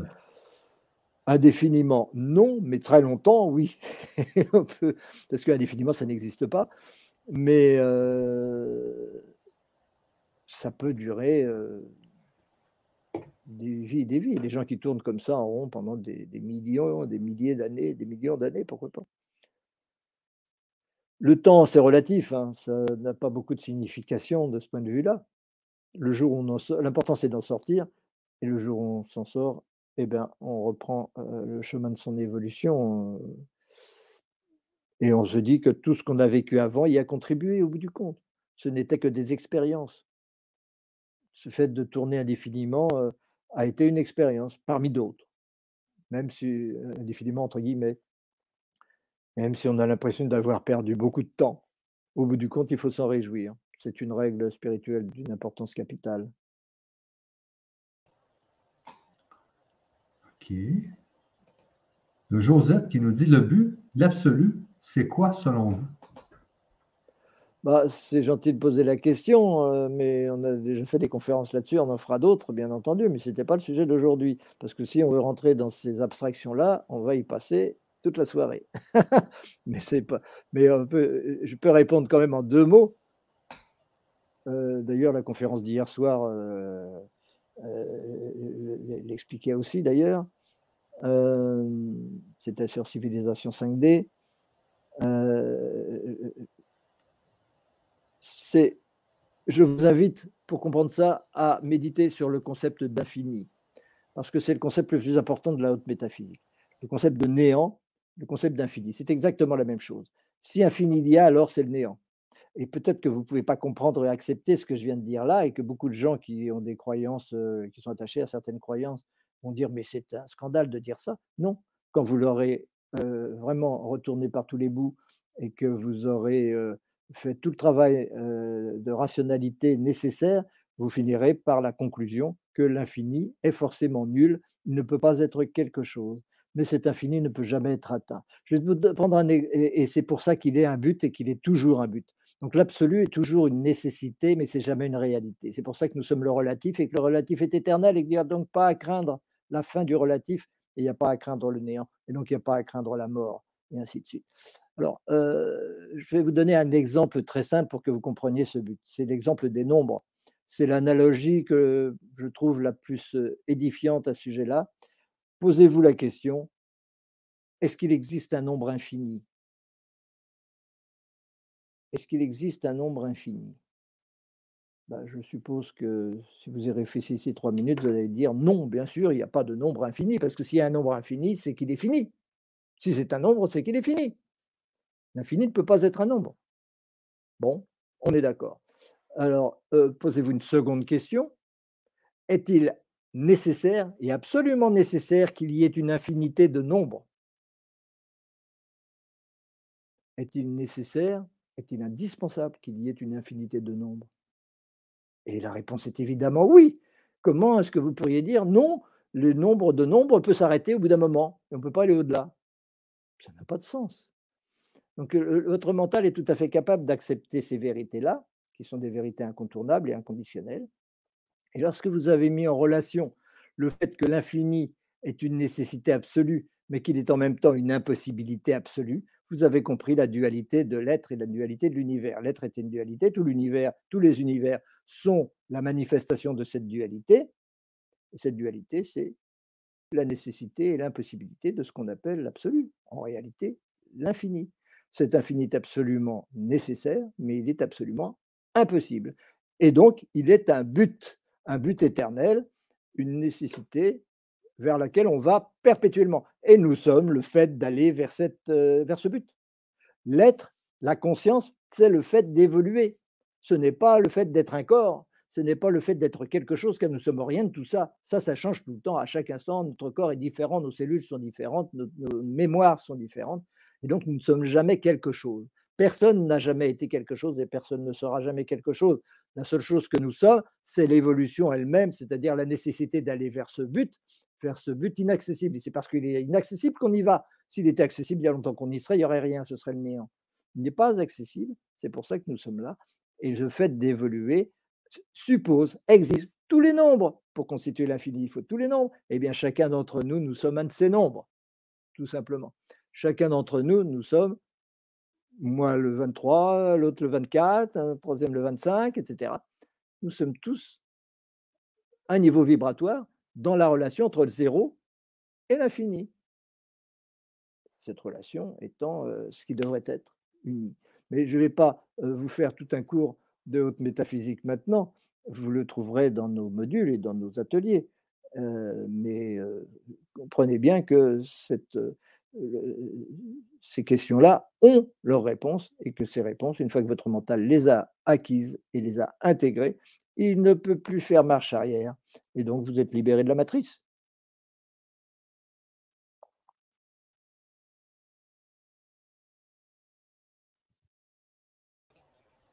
OK. Le Jeff Blanchard qui nous dit changer de croyance, c'est encore avoir des croyances, donc des filtres de perception. Est-ce qu'on l'avait faite, cette question-là, je me demande?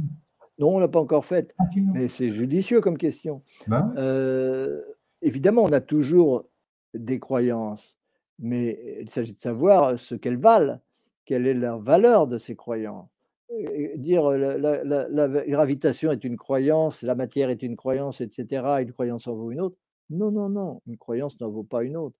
La croyance en la gravitation, la croyance en la matière, tout cela, ce sont des croyances qui ne reposent sur rien en réalité, qui n'ont aucune réalité, aucune valeur.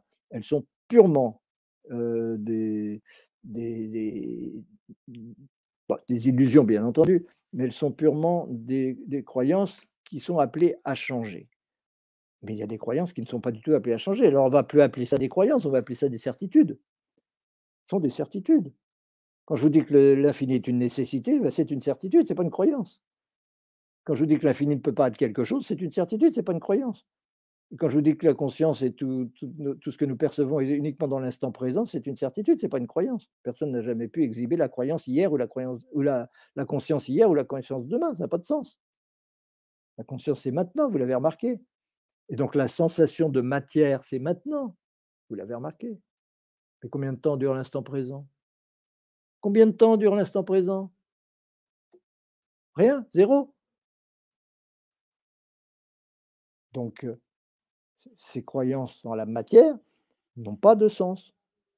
Si, elles ont un sens, c'est normal d'y croire pendant un certain temps, mais il y a lieu de les abandonner au profit de certitudes. Et le problème après, c'est de gérer ces certitudes.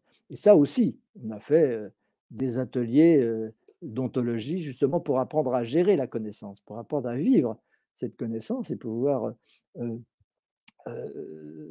le, le, manifester dans notre quotidien, bien que ce soit extrêmement paradoxal extrêmement difficile pour le mental de les accepter dans un premier temps.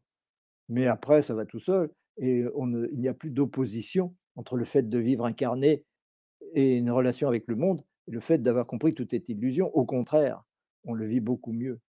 On le vit beaucoup mieux. Et le résultat de la connaissance, c'est l'amour, tout simplement. L'amour est le résultat inévitable de la connaissance, de la compréhension. Et vous en ferez l'expérience. De toute façon, tout le monde en fera l'expérience un jour ou l'autre, lorsqu'il a remplacé ces fausses croyances par des vraies certitudes. Euh, il ne faut pas confondre certitude et croyance. Ce n'est pas du tout la même chose. Une croyance, c'est effectivement un filtre de perception. Des filtres de perception, nous en aurons toujours. Nous ne pouvons pas ne pas avoir de filtre de perception, mais ce n'est pas pour ça que nous n'avons pas la connaissance. La connaissance se place au-dessus et on s'identifie à, la réalité et non pas au filtre de croyance, au filtre de perception. Là est toute la nuance. Lorsqu'on se prend pour l'ego, on s'identifie au filtre de perception lui-même. Et donc toutes les croyances, on les prend pour des certitudes. Et puis un jour, on sait que ce n'est plus le cas. On sait qu'on est l'évolution de filtre de croyance en filtre de croyance, et donc on est libre de chacun de ces filtres de croyance. Ça fait toute la différence. OK. Question, question, question. Que pense M. Athème de notre chaîne alimentaire? Quelles sont aujourd'hui les espèces au-dessus de l'humain? Les espèces au-dessus de l'humain? Qui consomment l'humain? Non, non. Les espèces qui consomment l'humain ne sont pas des espèces au-dessus de l'humain. Hein. Ce sont des espèces qui, justement veulent nous maintenir dans leur propre niveau 3D pour pouvoir nous consommer. Parce qu'on peut consommer ce qui est à notre niveau. On peut manger de la viande. Il y a des gens qui mangent de la viande, évidemment. Euh, et, les êtres qui veulent nous maintenir dans la 3D, c'est pour pouvoir se nourrir de nous, pas seulement sur le plan physique, mais sur le plan des émotions, sur le plan de tout ça. Euh, nous, nous ne sommes pas du tout obligés de le faire.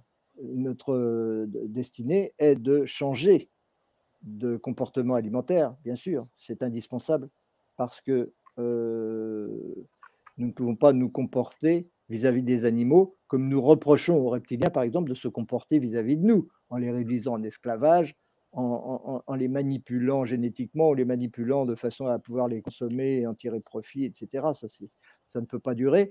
Euh, c'est cela qui est responsable du retour de bâton que nous vivons en ce moment. C'est uniquement nos comportements alimentaires. C'est essentiellement nos comportements alimentaires qui sont liés évidemment à nos croyances. Hein et qui sont entretenus par ceux qui entretiennent la matrice en nous disant oh, vous mangez de la viande, c'est indispensable, vous allez manquer de protéines sinon, vous êtes foutus, etc. Bon, euh, oui. Donc, notre. Au-dessus, à partir de la 5D, a priori, on n'a plus de raison de se nourrir de, de, ses semblables, comme nous le faisons quand nous mangeons des animaux parce que nous sommes des animaux à la base. Alors, je dirais, mais quand on mange des végétaux, le problème se pose à nouveau. Oui, oui, il se pose. Nous mangeons aussi des minéraux. Nous n'arrêtons pas de manger des minéraux et des végétaux. Mais il y a des quantités de végétaux qui sont, euh, qui sont là pour cela, c'est-à-dire qu'ils n'ont pas de raison de souffrir lorsqu'on les mange. Au contraire, ils s'épanouissent à travers notre consommation. Je vais parler des fruits. Des fruits et des fruits légumes, évidemment. Les fruits légumes, c'est quoi? C'est des courges, c'est les aubergines, c'est les choses comme ça, qui sont des, des, fruits en réalité, les tomates, les, poivrons, etc., qui ont des graines. Et, et, qui sont des choses qui sont faites pour être consommées. Elles ne sont pas consommées par un animal, comme nous, elles sont consommées par la terre, elles sont réutilisées, recyclées pour produire d'autres euh, euh, légumes ou fruits et légumes de la même espèce. Et tout cela, euh, normalement, c'est largement suffisant pour entretenir notre vie, n'est-ce pas? Donc, il y a un moment où l'individu se pose des questions. Il dit, est-ce que j'ai besoin de faire souffrir à ce point-là pour entretenir mon ego? Non, je n'ai pas besoin de faire souffrir à ce point-là. Et donc, si je peux éviter de faire souffrir, c'est normal que j'évite de faire souffrir. Mais on, est tous dans ce cas-là. On est tous là à se dire Oh, mais je ne suis pas heureux quand j'ai fait souffrir quelqu'un. Ben, évidemment. Alors pourquoi on le fait tout le temps? Euh, Pourquoi on paye des gens en plus pour les faire souffrir à notre place? Euh, Ce n'est pas, pas tout à fait raisonnable. Et dans la 5D, évidemment, on a des chances d'avoir échappé à ce mode de raisonnement et à commencer à, vivre de façon plus écologique, plus euh, respectueuse de l'autre, euh, avec plus d'amour, en quelque sorte. Et c'est tout à fait possible. Et ça pourra évoluer encore dans tous les règnes. Il est évident que vous avez des règnes où il n'y a même plus besoin de manger, hein. ça c'est clair. Ça viendra. Euh, c'est notre futur. Il est inévitable. Nous irons. Et c'est normal de se poser la question en tant qu'être humain, qu'est-ce qui est juste pour moi d'utiliser au niveau de la nourriture et qu'est-ce qui n'est pas juste? Eh bien, euh, voilà, je vous ai donné ma réponse. Euh, ça fait partie de notre réforme, ça fait partie du changement de niveau vibratoire. On ne peut pas espérer améliorer son niveau vibratoire en se nourrissant de la souffrance des autres. Ça, ça, ça a du mal à marcher. C'est assez incompatible. Donc, euh, évoluer spirituellement. La plupart des maîtres spirituels, de toute façon, euh, étaient végétariens ou végétaliens, etc., ou même se nourrissaient de prana ou je ne sais quoi. Euh, oui, il, s'agit de tendre vers cela.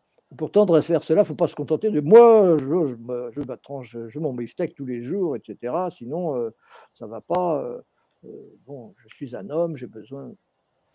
Ça, évidemment, c'est l'attachement à l'ego, l'attachement à, certains filtres, l'attachement à certaines croyances. Et puis, dans ce cas-là, on risque de rester dans la matrice très très longtemps et d'entretenir et d'être complice de l'entretien de cette matrice pour une bonne partie de l'humanité. OK. De Josette qui nous dit Certains disent que la matrice est comme un grand filet avec des mailles et qu'actuellement, il commence à y avoir des trous dans ce filet qui libèrent des passages. Est-ce une vue de l'ego? Ce n'est pas spécialement une vue de l'ego, c'est une interprétation, euh, c'est une description. Euh, c'est vrai qu'il y a de plus en plus de gens qui remettent en cause cette matrice, donc ils sont libres de cette matrice. Donc ça s'appelle des trous dans la matrice. Oui, on peut l'appeler comme ça. Il ne faut pas matérialiser les choses. On a tendance toujours à matérialiser les choses, mais ça n'a rien de matériel tout ça. Donc ce filet, c'est une façon de parler, c'est une image. Et ce filet, il y a des trous euh, dans la mesure où il y a des gens qui passent au travers et qui n'y attachent aucune importance. Ils ne vivent pas cette matrice. Donc euh, finalement, elle perd, son, elle perd son pouvoir.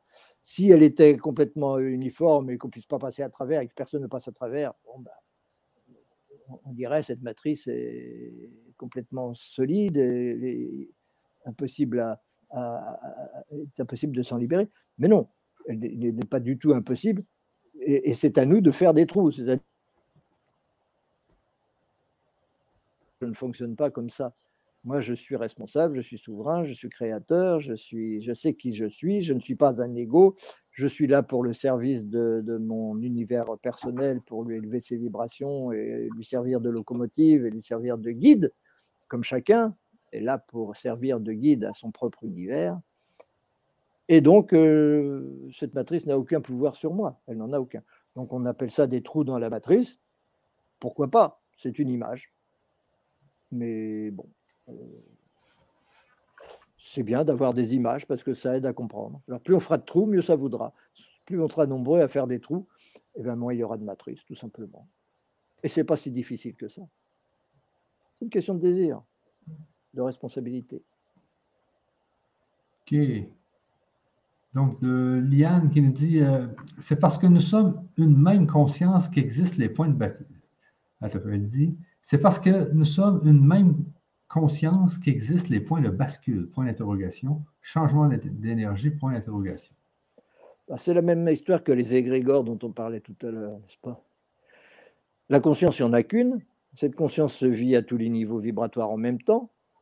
Euh, il y a évidemment des, tranches parce qu'il y a des, points communs entre ces différents niveaux vibratoires. Et puis au bout d'un moment, on s'aperçoit qu'on a changé de niveau vibratoire parce qu'il y a vraiment une différence notable, et, ainsi de suite.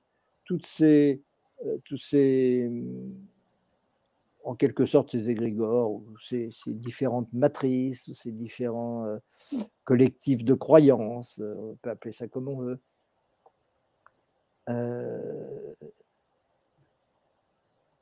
c'est continu, c'est continu. Donc évidemment, il y a des moments où on twist. Il y a des moments où c'est plus possible de penser d'une certaine façon, on pense d'une autre façon.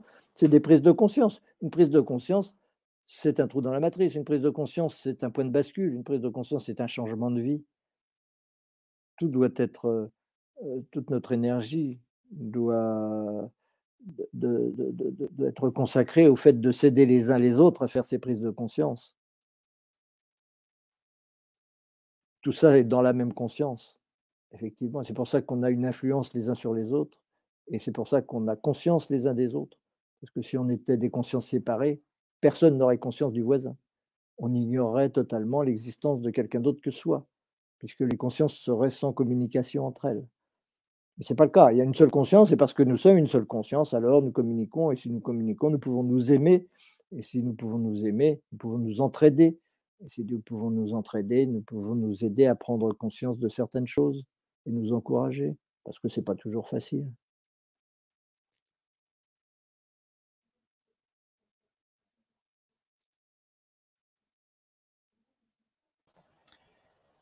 De, Sylvie. Euh, si nous sommes une seule conscience, pourquoi certains sont orientés vers l'empathie et l'amour alors que d'autres sont d'atroces criminels? C'est un peu difficile à comprendre quand même. Oui, c'est un peu difficile à comprendre, mais il y a un moment où vous le comprendrez très bien lorsque vous aurez perçu le fait que dans la conscience, il n'y a que de l'amour et exclusivement de l'amour. Il n'y a rien d'autre que de l'amour. la conscience, c'est le fait de se de se sentir séparé du monde extérieur pour la simple raison que l'infini n'est jamais réalisé et que l'impossibilité de l'infini fait que, de fait, cet infini est perçu comme extérieur. Par qui? Par personne. La conscience, c'est le fait que cet infini est extérieur. C'est le fait que cet infini est autre, que cet infini, il n'est pas. Et donc, euh, il est toujours perçu comme extérieur, et il est perçu comme extérieur non pas par quelqu'un, mais c'est le, fait même de cette perception qui est l'être, qui est la conscience. Ce n'est pas une personne. Et ce n'est pas facile à expliquer, évidemment. Euh, mais, et à partir du moment où il y a perception de l'infini à l'extérieur, je l'ai dit tout à l'heure, c'est normal puisque l'infini est impossible. Donc l'infini, c'est toujours autre. C'est toujours pas, soi. Mais à partir de là, comme l'infini est de toute façon une nécessité, on n'a de cesse que de se réunir à lui, de l'intégrer. Et ça, ça s'appelle l'amour. Dès l'instant qu'il y a conscience, il y a amour. Et en termes physiques, on dirait dès l'instant qu'il y a répulsion, il y a attraction. Tout ça, c'est l'énergie magnétique. L'énergie magnétique, c'est l'être. Tout l'univers est énergie magnétique. Vous apprendrez ça dans notre module 4. Comment tout cela devient des, atomes et des planètes, etc. Pourquoi ça se met à tourner les uns autour des autres, bien que ce soit de l'esprit. C'est tout simplement parce que c'est l'opposition entre conscience qui sépare et amour qui réunit. Les deux sont des volontés contraires qui se heurtent, et là où ils se heurtent, il y a le sentiment de particule atomique. Le sentiment de matière vient de cette opposition, de cette dualité. Et après, on explique pourquoi c'est ces, particules, ces, galaxies se forment, etc. C'est tout le travail de mon père Léon Raoulatem, que certains d'entre vous connaissez. Hein, il est en, photo sur ce, sur ce bouquin d'ailleurs. Euh, cette euh, compréhension de comment l'univers se forme en chacun de nous, à l'intérieur de la conscience, donc de la conscience unique, mais sous des formes infiniment différentes et multiples il faut le comprendre. Et une fois qu'on l'a compris, ben, le mental, il est d'accord, il dit, OK, maintenant je peux expliquer les, tous les phénomènes physiques, alors qu'avant, avec la science normale, la science universitaire, je ne pouvais rien expliquer du tout de tous ces phénomènes physiques. Maintenant, je comprends tout ça, et en étant partie simplement de la compréhension de l'origine de la conscience. Bon, donc la conscience sépare, l'amour réunit. Mais il n'y a rien d'autre. Hein. Il n'y a jamais autre chose que la conscience et l'amour. Et la conscience, c'est une donnée de départ, à chaque instant, dans l'instant présent, il y a conscience. Et éternellement, il y aura conscience dans l'instant présent, parce qu'à chaque instant, l'infini est impossible. Et donc, à chaque instant, il y a nécessité de réintégrer cet infini. Pour réintégrer cet infini, c'est l'amour ou l'énergie magnétique, attractive, je veux dire. C'est la même chose. La gravitation, tout ça, c'est des formes d'amour. Mais il n'y a que ça. Il n'y a jamais eu autre chose dans la conscience. Donc quand vous parlez d'atroce criminel, c'est un jugement de l'ego, bien entendu, qui se comprend, parce que vous êtes à un niveau d'évolution où vous n'avez pas du tout envie de vous comporter comme un atroce criminel. Mais c'est un niveau vibratoire. Et les autres niveaux vibratoires, entre le zéro et l'infini, euh, ils existent aussi. Ce sont des formes d'amour qui vous paraissent extrêmement primitives, qui sont extrêmement primitives par rapport à, à votre, mais qui sont aussi des niveaux d'amour et qui ont leur place et qui sont absolument nécessaires et qui existeront toujours. Ils ont toujours existé d'ailleurs. Ils existeront toujours. Vous n'aurez jamais un monde de paix total où il n'y a pas d'êtres criminels, même si vous ne les vivez pas. Quand on est sur une planète où il y a la paix, il y en a, il y a, il y a des planètes où il n'y a pas de, de, de, de conflits, choses comme ça. Bon, euh, tant mieux. Heureusement, il y en a. Mais vous avez aussi beaucoup de planètes où il y a des conflits, où occasionnellement il y en a où il y en a eu, et puis maintenant il n'y en a plus. évidemment, on, se juge mutuellement. Il y en a qui se disent, nous, on est bien, et les autres, ils ne sont pas bien. Mais c'est simplement des, des, des, rencontres entre des niveaux vibratoires différents. Il y en a qui aiment d'une certaine façon, il y en a d'autres qui aiment d'une autre façon. Il y en a qui aiment d'une façon inconditionnelle, puis il y en a qui aiment d'une façon conditionnelle. Si tu n'es pas comme je voudrais que tu sois, je ne peux pas t'aimer, donc je te casse. Coupe la tête. Bon, voilà. Et puis pour chacun d'entre nous, nous avons été en colère dans nos vies parce que on disait, bah, celui-là, il est, je suis en colère contre lui. Pourquoi je suis en colère contre lui? C'est de l'amour aussi. C'est de l'amour parce que je lui dis, tu n'es pas tel que je voudrais que tu sois pour pouvoir t'aimer. Je voudrais aimer. Tout le monde voudrait aimer. Il n'y a que ça. Mais on se met en colère contre ceux qui ne correspondent pas à l'image que nous avons besoin de vivre, de voir, de percevoir pour se rendre capable d'aimer. Parce que notre amour est encore conditionnel. En réalité, il sera toujours conditionnel d'une certaine façon. Mais il est là pour être de moins en moins conditionnel, de moins en moins. Et donc, on aime de plus en plus. Et donc, on évolue dans des sphères de plus en plus élevées, avec un niveau d'amour de plus en plus grand. Mais il est normal, quand on est à un certain niveau d'amour, de dire Oh, les autres, est-ce qu'ils sont nuls? Et pourtant, ils sont nécessaires aussi, parce que s'ils n'étaient pas là, moi, je ne serais pas là. Parce que ce n'est pas le passé, c'est maintenant.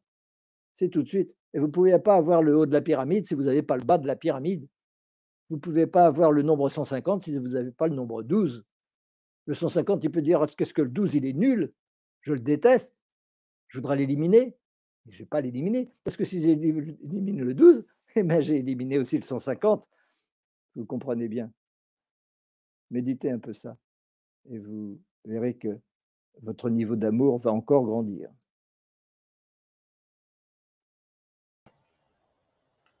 OK. Donc, de Pauline euh, Moineau qui nous dit Lorsque la 5D sera créée sur la Terre, et que nous, et que nous y vivrons, est-ce que les personnes qui seront encore dans la 3D pourront continuer de s'y intégrer ou bien y aurait-il un moment de non-retour? Euh, c'est difficile de dire lorsque la 5D sera créée sur la Terre. Parce que la 5D sur la Terre, elle existe déjà, et la Terre en 5D existe déjà comme elle a toujours existé. C'est à nous de changer nos filtres. Pour l'instant, si nos filtres sont des filtres 3D, nous vivons la Terre en 3D. Le jour où nos filtres des filtres 5D, nous vivrons la Terre en 5D. Il n'y aura rien de changé en réalité, sinon notre propre regard, notre propre image de nous-mêmes, notre propre croyance sur ce que nous sommes.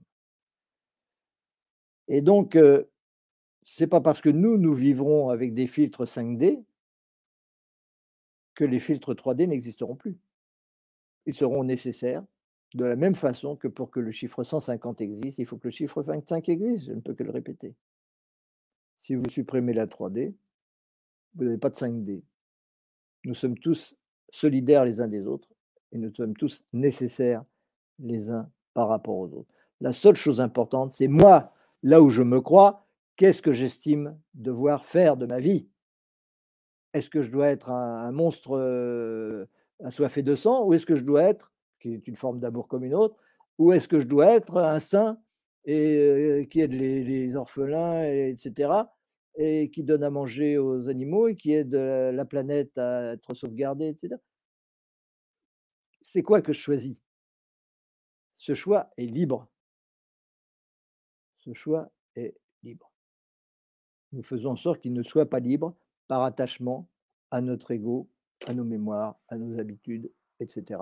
Donc, bon, c'est comme ça. Mais il est libre, en réalité. Et, et, de toute façon, tous les choix sont toujours faits. Alors, moi, je décide quel choix je suis, quel choix je fais. c'est en cela que nous sommes tous créateurs et tous responsables. Ce n'est pas facile à, admettre, ce n'est pas facile à comprendre, ce n'est pas facile à vivre, mais c'est comme ça. Et c'est comme ça qu'on se libère. Donc la 3D, vive la 3D, c'est merveilleux qu'il y ait la 3D. Moi, je ne suis pas du tout obligé de vivre la 3D. Pour l'instant, on est là pour vivre la 5D, mais très bientôt, il y en a qui vivront la 6, etc. Ben oui, c'est déjà là. C'est déjà là. C'est la même conscience qui le vit ailleurs, autrement sur un autre plan, sur un autre niveau vibratoire. Tous ces niveaux vibratoires existent en même temps, au même titre que tous les nombres existent dans l'infini. Tous les nombres sont nécessaires.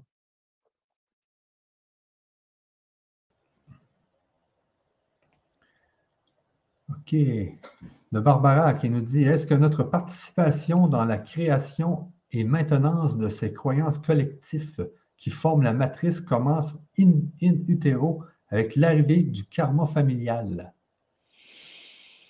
Ah. Ça commence bien avant, hein, vous savez. Euh, lorsque euh, on est in utero, il est déjà trop tard pour changer beaucoup de choses. Hein. Tout est déjà décidé. On a déjà tout décidé auparavant on choisit de s'incarner en fonction des choix qu'on a faits. Mais d'ailleurs, dans le film Matrix dont tu parlais tout à l'heure, on le dit. Hein. c'est très bien. Euh, dit, tu n'es pas là pour euh, euh, choisir. Tu es là pour comprendre pourquoi tu as déjà choisi. Tu n'es pas là pour choisir ta vie.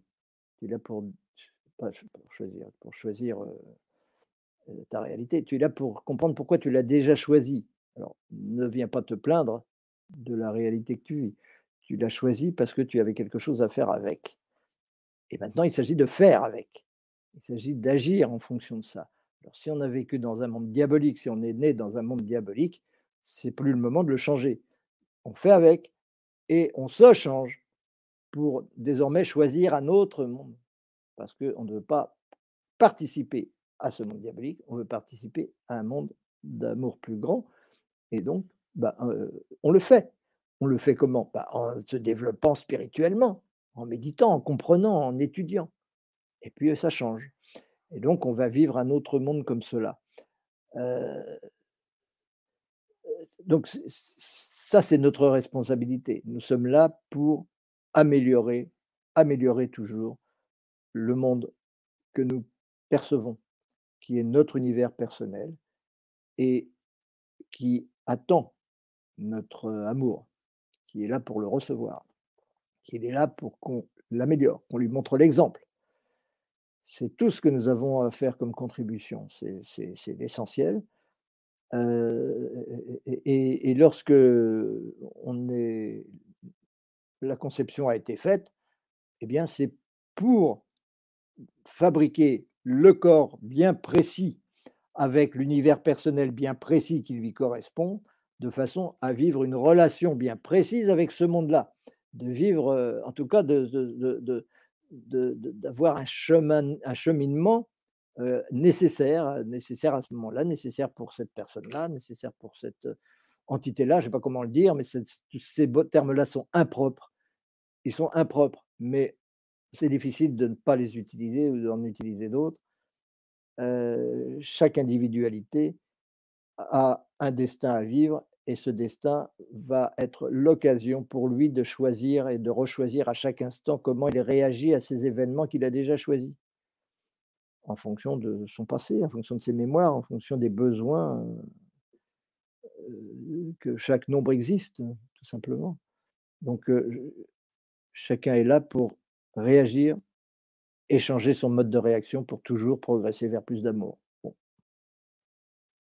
La plupart du temps, on reste dans les mêmes rails. On continue d'aimer toujours de la même façon. moi, j'aime la choucroute. Euh, quand je mourrai, j'aimerais toujours la choucroute. Il n'y a pas de problème. De la même façon, il est hors de question que je change parce que ça, c'est moi. Et je tiens à moi, je suis attaché à moi. Je continue d'aimer toujours de la même façon. Bon, ben, ça, c'est habituel. Et c'est dommage parce que ça fait une vie de plus de, de passer sans aller vers les sphères supérieures, même si au bout du compte, c'est une expérience de plus qui nous mènera quand même à l'évolution, qui est de toute façon inévitable. Le, le, karma familial et toutes ces choses-là, il ne faut pas y attacher une importance excessive. On est toujours là à chaque instant pour créer notre vie, de toute façon. Et ce n'est pas contradictoire avec le fait de dire, tu es là pour comprendre pourquoi tu as déjà choisi. À chaque instant, nous avons des attitudes, des intentions, des modes de fonctionnement qui déterminent ce que nous allons vivre ultérieurement. Mais une fois qu'on vit cette chose-là, il est plus temps de les changer. Il est trop tard. C'était avant qu'il fallait changer d'attitude. Eh bien, ça veut dire qu'au moment où on les vit, il faut faire attention à ces attitudes faire attention comment je réagis. Parce que c'est là que je crée mon karma. C'était pas avant. C'est maintenant, à l'instant présent, que je crée mon karma pour l'avenir. À moi de choisir, de savoir ce que je veux. Qu'est-ce que je veux? Est-ce que je veux vivre plus d'amour? Est-ce que je veux en vivre moins? Est-ce que je veux vivre quoi? C'est moi qui décide. Ça a toujours été moi qui décide en réalité. Aucune matrice n'a jamais eu le pouvoir sur moi en réalité. C'est toujours moi qui ai donné le pouvoir aux matrices, par confort personnel et par attachement. Mais personne n'a le pouvoir sur notre vie en réalité.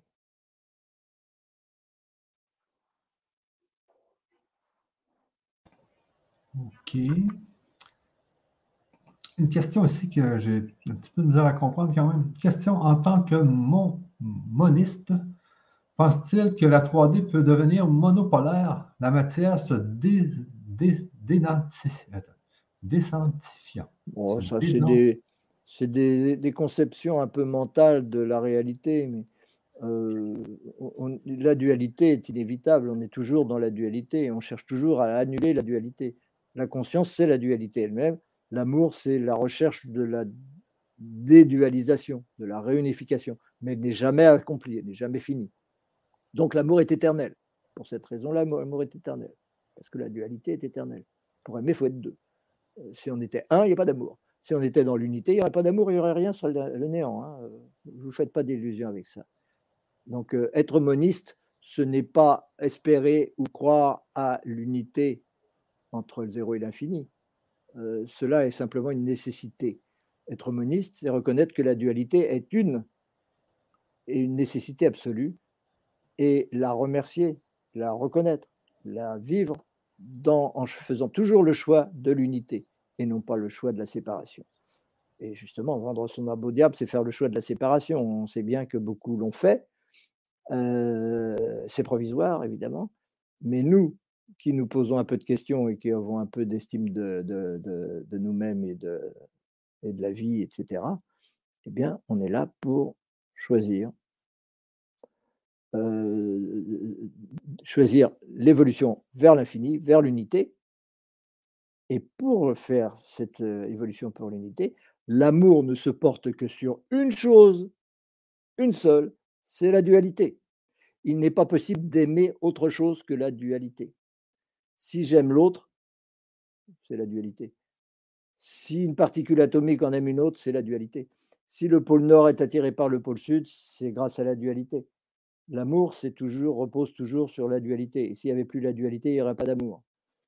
Et donc, si je, si je suis attaché à développer l'amour, eh bien, je comprends que je suis reconnaissant par rapport à cette dualité qui est la seule euh, réalité absolue. C'est la conscience, c'est l'être conscience et amour. C'est ça la dualité. Donc il n'y a pas de monopolaire, ça n'existe pas le monopolaire, c'est toujours bipolaire.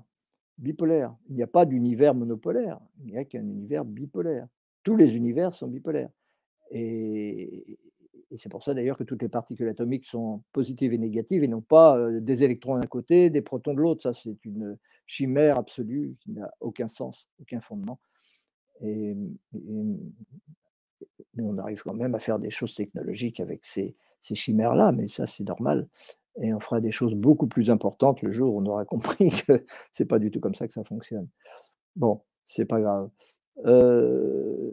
donc la matière se dédensifier, c'est aussi une façon de parler. C'est un peu une vision mentale des choses. La matière ne va pas se dédensifier. La matière hyper dense continuera d'exister en même temps que la matière beaucoup moins dense parce qu'à certains niveaux plus, ce n'est pas la matière, la matière n'y est pour rien en réalité. C'est soi, c'est ses filtres, c'est nos filtres, c'est notre, nos, croyances qui font que nous sommes capables de traverser les murs ou pas. C'est pas euh, la matière n'y est pour rien. C'est pas parce que le, mur va être moins dense demain que je vais le traverser. C'est parce que moi, je croirais moins à sa densité que je pourrais le traverser. Et il y a des gens qui le traversent très bien. Hein.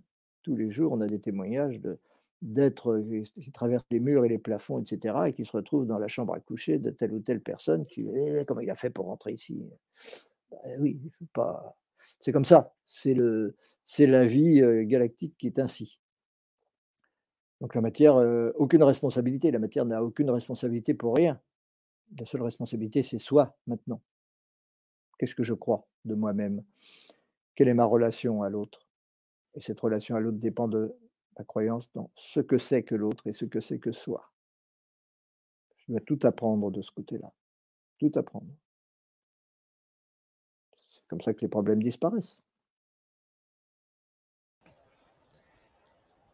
Une autre question qui va un peu dans ce sens-là, euh, c'est l'énergie pour aller au but, c'est l'amour.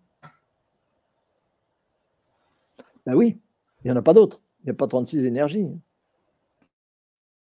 OK.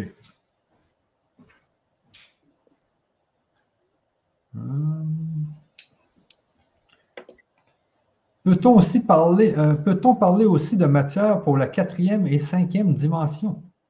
Oui, euh, on peut utiliser le terme matière dans toutes les dimensions, parce que tous les êtres de l'univers ont une sensation de résistance à l'extérieur d'eux-mêmes, sinon ils n'auraient pas d'identité. Il faut se heurter à quelque chose jusqu'à quel point on ressent ça comme une prison, on ressent ça comme solide, etc., ça c'est variable, mais il y a toujours cette sensation de limite et de résistance qu'on peut appeler matière, à tous les niveaux d'évolution. Et spécialement dans la cinquième dimension, parce que la cinquième dimension, par rapport à la, à la nôtre, c'est très, très, très peu différent, en tout cas au début. Euh, à l'arrivée au niveau de la sixième, euh, évidemment, ça, peut être assez différent. Mais bon, ça n'a pas grande importance. Ok. De Katrina, bonsoir. Nous sommes là pour soumettre l'ego. Le mal est criant en ce moment. Est-ce que notre futur nous manipule? Euh, dans cette remarque, il y a deux expressions qui, j'allais dire qu'on peut ressentir comme négative. Euh, en tout cas, qui peuvent être réformées parce qu'on a intérêt à voir les choses assez différemment. Un, on n'est pas là pour se mettre l'ego. On est là pour aimer l'ego, mais pas pour lui donner la priorité ou pour lui donner le pouvoir. Mais l'ego, il a son rôle, il est nécessaire, il est un outil indispensable. Et si je n'aime pas l'outil qui me permet d'aimer le monde extérieur, je ne pourrais pas l'aimer. Il est hors de question d'aimer l'univers si je n'ai pas d'ego. Je ne peux aimer personne. Il n'y a pas d'amour sans ego. Mais ce n'est pas pour ça que c'est l'ego qui commande. Pas du tout. La source d'amour, ce n'est pas l'ego. L'ego est le moyen utilisé par la source d'amour pour manifester effectivement de l'amour dans la matière, entre guillemets. Donc, soumettre l'ego, c'est une façon de parler, mais ça peut être ressenti comme, euh, euh, un peu négatif, entre guillemets aussi. Euh, je dirais plutôt avec un peu plus de douceur, on est là pour faire en sorte de s'identifier au soi et au créateur de cet ego, comme un parent par rapport à un enfant. Je suis le créateur de mon ego. Et donc, je dois aimer cet ego, l'entretenir, lui donner tous les moyens de subsistance, permettre son épanouissement, l'aider dans son épanouissement, parce que c'est cela aussi qui va permettre l'épanouissement du monde extérieur. Il ne s'épanouira jamais mieux, cet ego, que s'il remplit la mission pour laquelle il est prévu. L'ego est prévu pour une mission bien précise. Je ne suis pas un hasard, je ne suis pas un, objet euh, euh, qui est apparu comme ça euh, sans raison d'être. Sa raison d'être, c'est d'agir pour, au profit de cet univers personnel qui est le complémentaire de cet ego. À chaque ego correspond un univers personnel bien précis. Chaque ego est bien précis, il lui correspond un univers personnel bien précis. L'ego est là comme outil pour manifester, pour que le soi, qui est la source à la fois de l'ego et de l'univers extérieur, euh, pour que cette source puisse euh, se manifester sous forme d'amour. Parce que pour qu'il y ait amour, il faut qu'il y ait dualité entre l'ego et le monde. Donc le soi est là pour faire en sorte que l'ego aime le monde. C'est ça, soumettre l'ego, entre guillemets. Ça n'a rien de méchant, ça n'a rien de, brutal.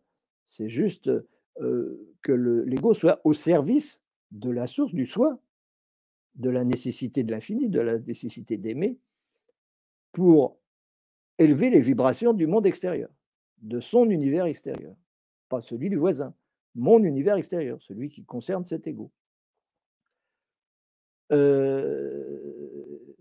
l'autre, il est là pour régler les problèmes de son univers extérieur. Évidemment, dans mon univers extérieur, il y a des tas de gens et des tas d'êtres qui ont besoin de l'aide, qui ont besoin d'être épanouis, qui ont besoin de tout ça, et on est là pour les aider. L'ego est là pour les aider. Bon, ça, c'est la première chose. La deuxième chose, c'est le mal est en ce moment, mais c'est une deuxième chose aussi, ça. le mal, c'est l'enfance du bien. C'est le mal qui permet le bien. S'il n'y avait pas le mal aujourd'hui, il n'y aurait pas le bien demain. S'il n'y avait pas eu le mal hier, il n'y aurait pas le bien aujourd'hui. Si aujourd'hui vous vous estimez bien, c'est parce que hier vous étiez mal. Et donc c'était indispensable. Et donc vous devez être reconnaissant et avoir de la gratitude pour le passé. Parce que c'est le passé qui vous a amené où vous êtes maintenant. Même si c'est le but qui, crée l'énergie et qui vous fait évoluer, sans le passé, vous ne pourriez pas être ce que vous êtes. Je vais répéter encore une fois le numéro 150 qui n'existe pas s'il n'y a pas le numéro 25. Donc dire Ah, le numéro 25 se manifeste aujourd'hui, c'est nul, c'est moche. Ah oui, il se manifeste. Il se manifeste. L'important, c'est pas qu'il se manifeste. L'important, c'est que je sois effectivement le 150. C'est-à-dire que moi, je manifeste autre chose que le mal, que ce que j'appelle le mal.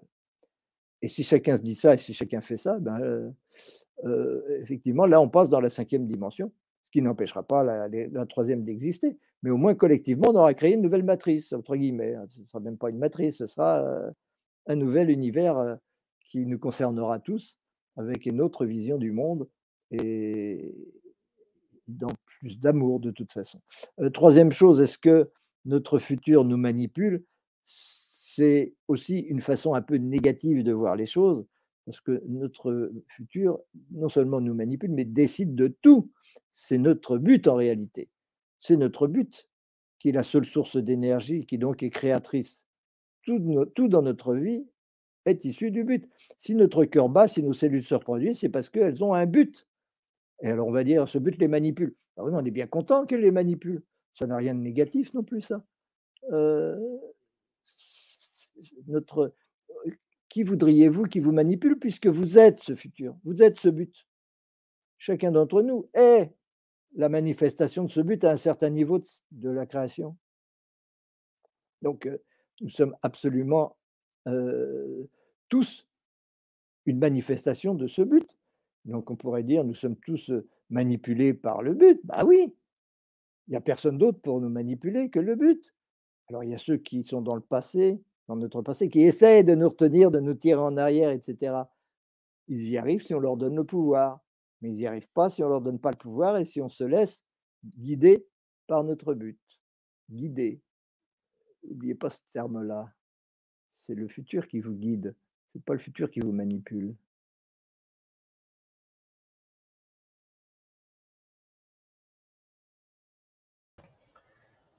OK. Donc, le temps passe, là. Il y a, des chances. Il y a des, beaucoup, beaucoup, beaucoup de questions qu'on ne pourra pas répondre. Ah ben c'est pas grave, mais une autre fois dans une autre euh, émission. Ou alors jeudi prochain à notre atelier. Euh, ben oui, pour le hasard, Dieu, euh, l'amour, l'origine de l'univers, etc. Ben justement, justement, vous pourrez venir les reposer à dans la section grand public, donc au début. Euh, vous pourrez venir reposer vos questions parce que là, le temps passe et le temps passe. Euh, je vous mets justement l'adresse dans le chat pour ceux qui voudraient assister à l'atelier au complet jeudi prochain. Alors, euh, vous avez avec Franck, donc c'est jeudi à 19h et c'est sur le hasard, comme Franck vous disait. donc, je viens de vous mettre l'adresse dans le chat. Et puis, euh, vous avez juste à cliquer sur le lien, vous abonner euh, aux ateliers et puis vous allez avoir accès à l'atelier au complet. Euh, bien sûr, le début de l'atelier est grand public, donc c'est pour tous. ça dure environ une demi-heure, 30, 40 minutes. Et puis, vous pourrez venir justement reposer vos questions là, parce qu'il y en a vraiment beaucoup. Bah, tant mieux, hein, c'est oh, c'est comme ça qu'on évolue, c'est en se posant des questions. Bah oui, bah Tu peux l'afficher aussi, euh, l'afficher l'adresse euh, sur l'écran parce oh que oui, je l'ai mis dans le chat, mais on ne la voit pas. Donc, euh, au processus initiatique à thème de compréhension globale, alors c'est le https legrandchangement.com slash processus-athènes-de-compréhension-global. Euh, oui, il ne faut pas oublier le slash à la fin. Alors, euh, n'hésitez pas et puis euh, allez sur cette adresse-là. Vous avez qu'à vous abonner. Vous allez avoir accès à tous les anciens, à toutes les replays des, des 38 ateliers qui ont déjà été tournés. Il y a des bonus, il y a toutes sortes de choses. Euh, donc, dès que vous vous inscrivez, vous avez accès déjà à beaucoup, beaucoup, beaucoup, beaucoup d'ateliers qui ont. Je suppose, je suppose qu'il y, a un lien de toute façon sur, euh, sur la chaîne euh, y accéder. Ben, déjà, c'est dans la description YouTube, c'est dans la description Facebook. actuellement, on est sur huit chaînes. Donc, c'est sur toutes les chaînes. donc, vous pouvez voir dans les descriptions, tout simplement. Et puis, euh, puis c'est ça. Donc, on va se laisser là-dessus. Ça fait déjà deux heures. Euh, alors, un grand merci, Franck, pour cette belle euh, conférence. il y avait beaucoup de monde. Les gens étaient vraiment, comme je te dis, il y avait énormément de questions. J'avais de la misère un peu à, trouver toutes les questions, à chercher les points d'interrogation. merci beaucoup. Mais c'est bien, là, on comprend bien la matrice. C'est ça, que, c'est ça qui est important. Hein. c'est que c'est, vraiment des pensées qui nous sont inculpé. Euh, et puis, euh, il, faut, il faut apprendre à penser par nous-mêmes, hein? dans le fond, pour se sortir de la matrice. Penser par nous-mêmes, oui, et puis euh, avoir une exigence par rapport à ces pensées, c'est-à-dire avoir une exigence de certitude et de vérité par rapport à ça, et non pas se contenter de la première croyance venue de certitude, ben, c'est là qu'intervient la, haute métaphysique, hein? de certitude et de vérité et puis ne pas croire n'importe quoi. Ça, c'est ça qui est important. C'est parce que tout le monde essaie de nous faire croire des choses et puis euh, on ne sait jamais qu'est-ce qu'on doit croire ou pas croire. Ben, hein, il faut y aller par, justement, par les certitudes et, éviter les hypothèses. Hein, au maximum. Alors, euh, très riche conférence, oui, comme dit Bruno. Euh, merci, merci, oui. C'était vraiment riche comme, euh, comme conférence. Je vous conseille de la réécouter. de le retourner dans nos matrices. non, non, mais il faut la réécouter parce qu'il faut sortir de cette matrice-là. Ça fait, on le voit là, depuis euh, deux ans, tout le monde essaie de nous dire des, choses, de nous faire croire des choses. et on a de l'information qui arrive de, scientifiques, de d'autres scientifiques, de ci, de ça. De... Les, humains, ils viennent, ils ne savent, plus, savent plus sur quel pied danser. Hein? Comment on dit on est là pour les aider à savoir. On est là pour les aider. Euh, donc, euh, merci. Euh, merci à tous d'avoir été là. Et puis, comme je vous disais, je vous remets pour l'adresse pour l'atelier de jeudi prochain à 19h avec Franck Athème, les amis, sur le hasard. Donc, on se revoit jeudi. Je vous dis la date exacte, c'est le 24 février. Alors, on se voit tous là. Merci, Franck. Bye bye tout le monde. Merci tout le monde. Merci pour vos belles questions et pour votre intérêt. Merci Michel et merci à l'univers. Merci à l'univers, justement. Et notre merci de, de, nous créer mutuellement. Exact. Salut tout le monde. Bye bye. Bye bye.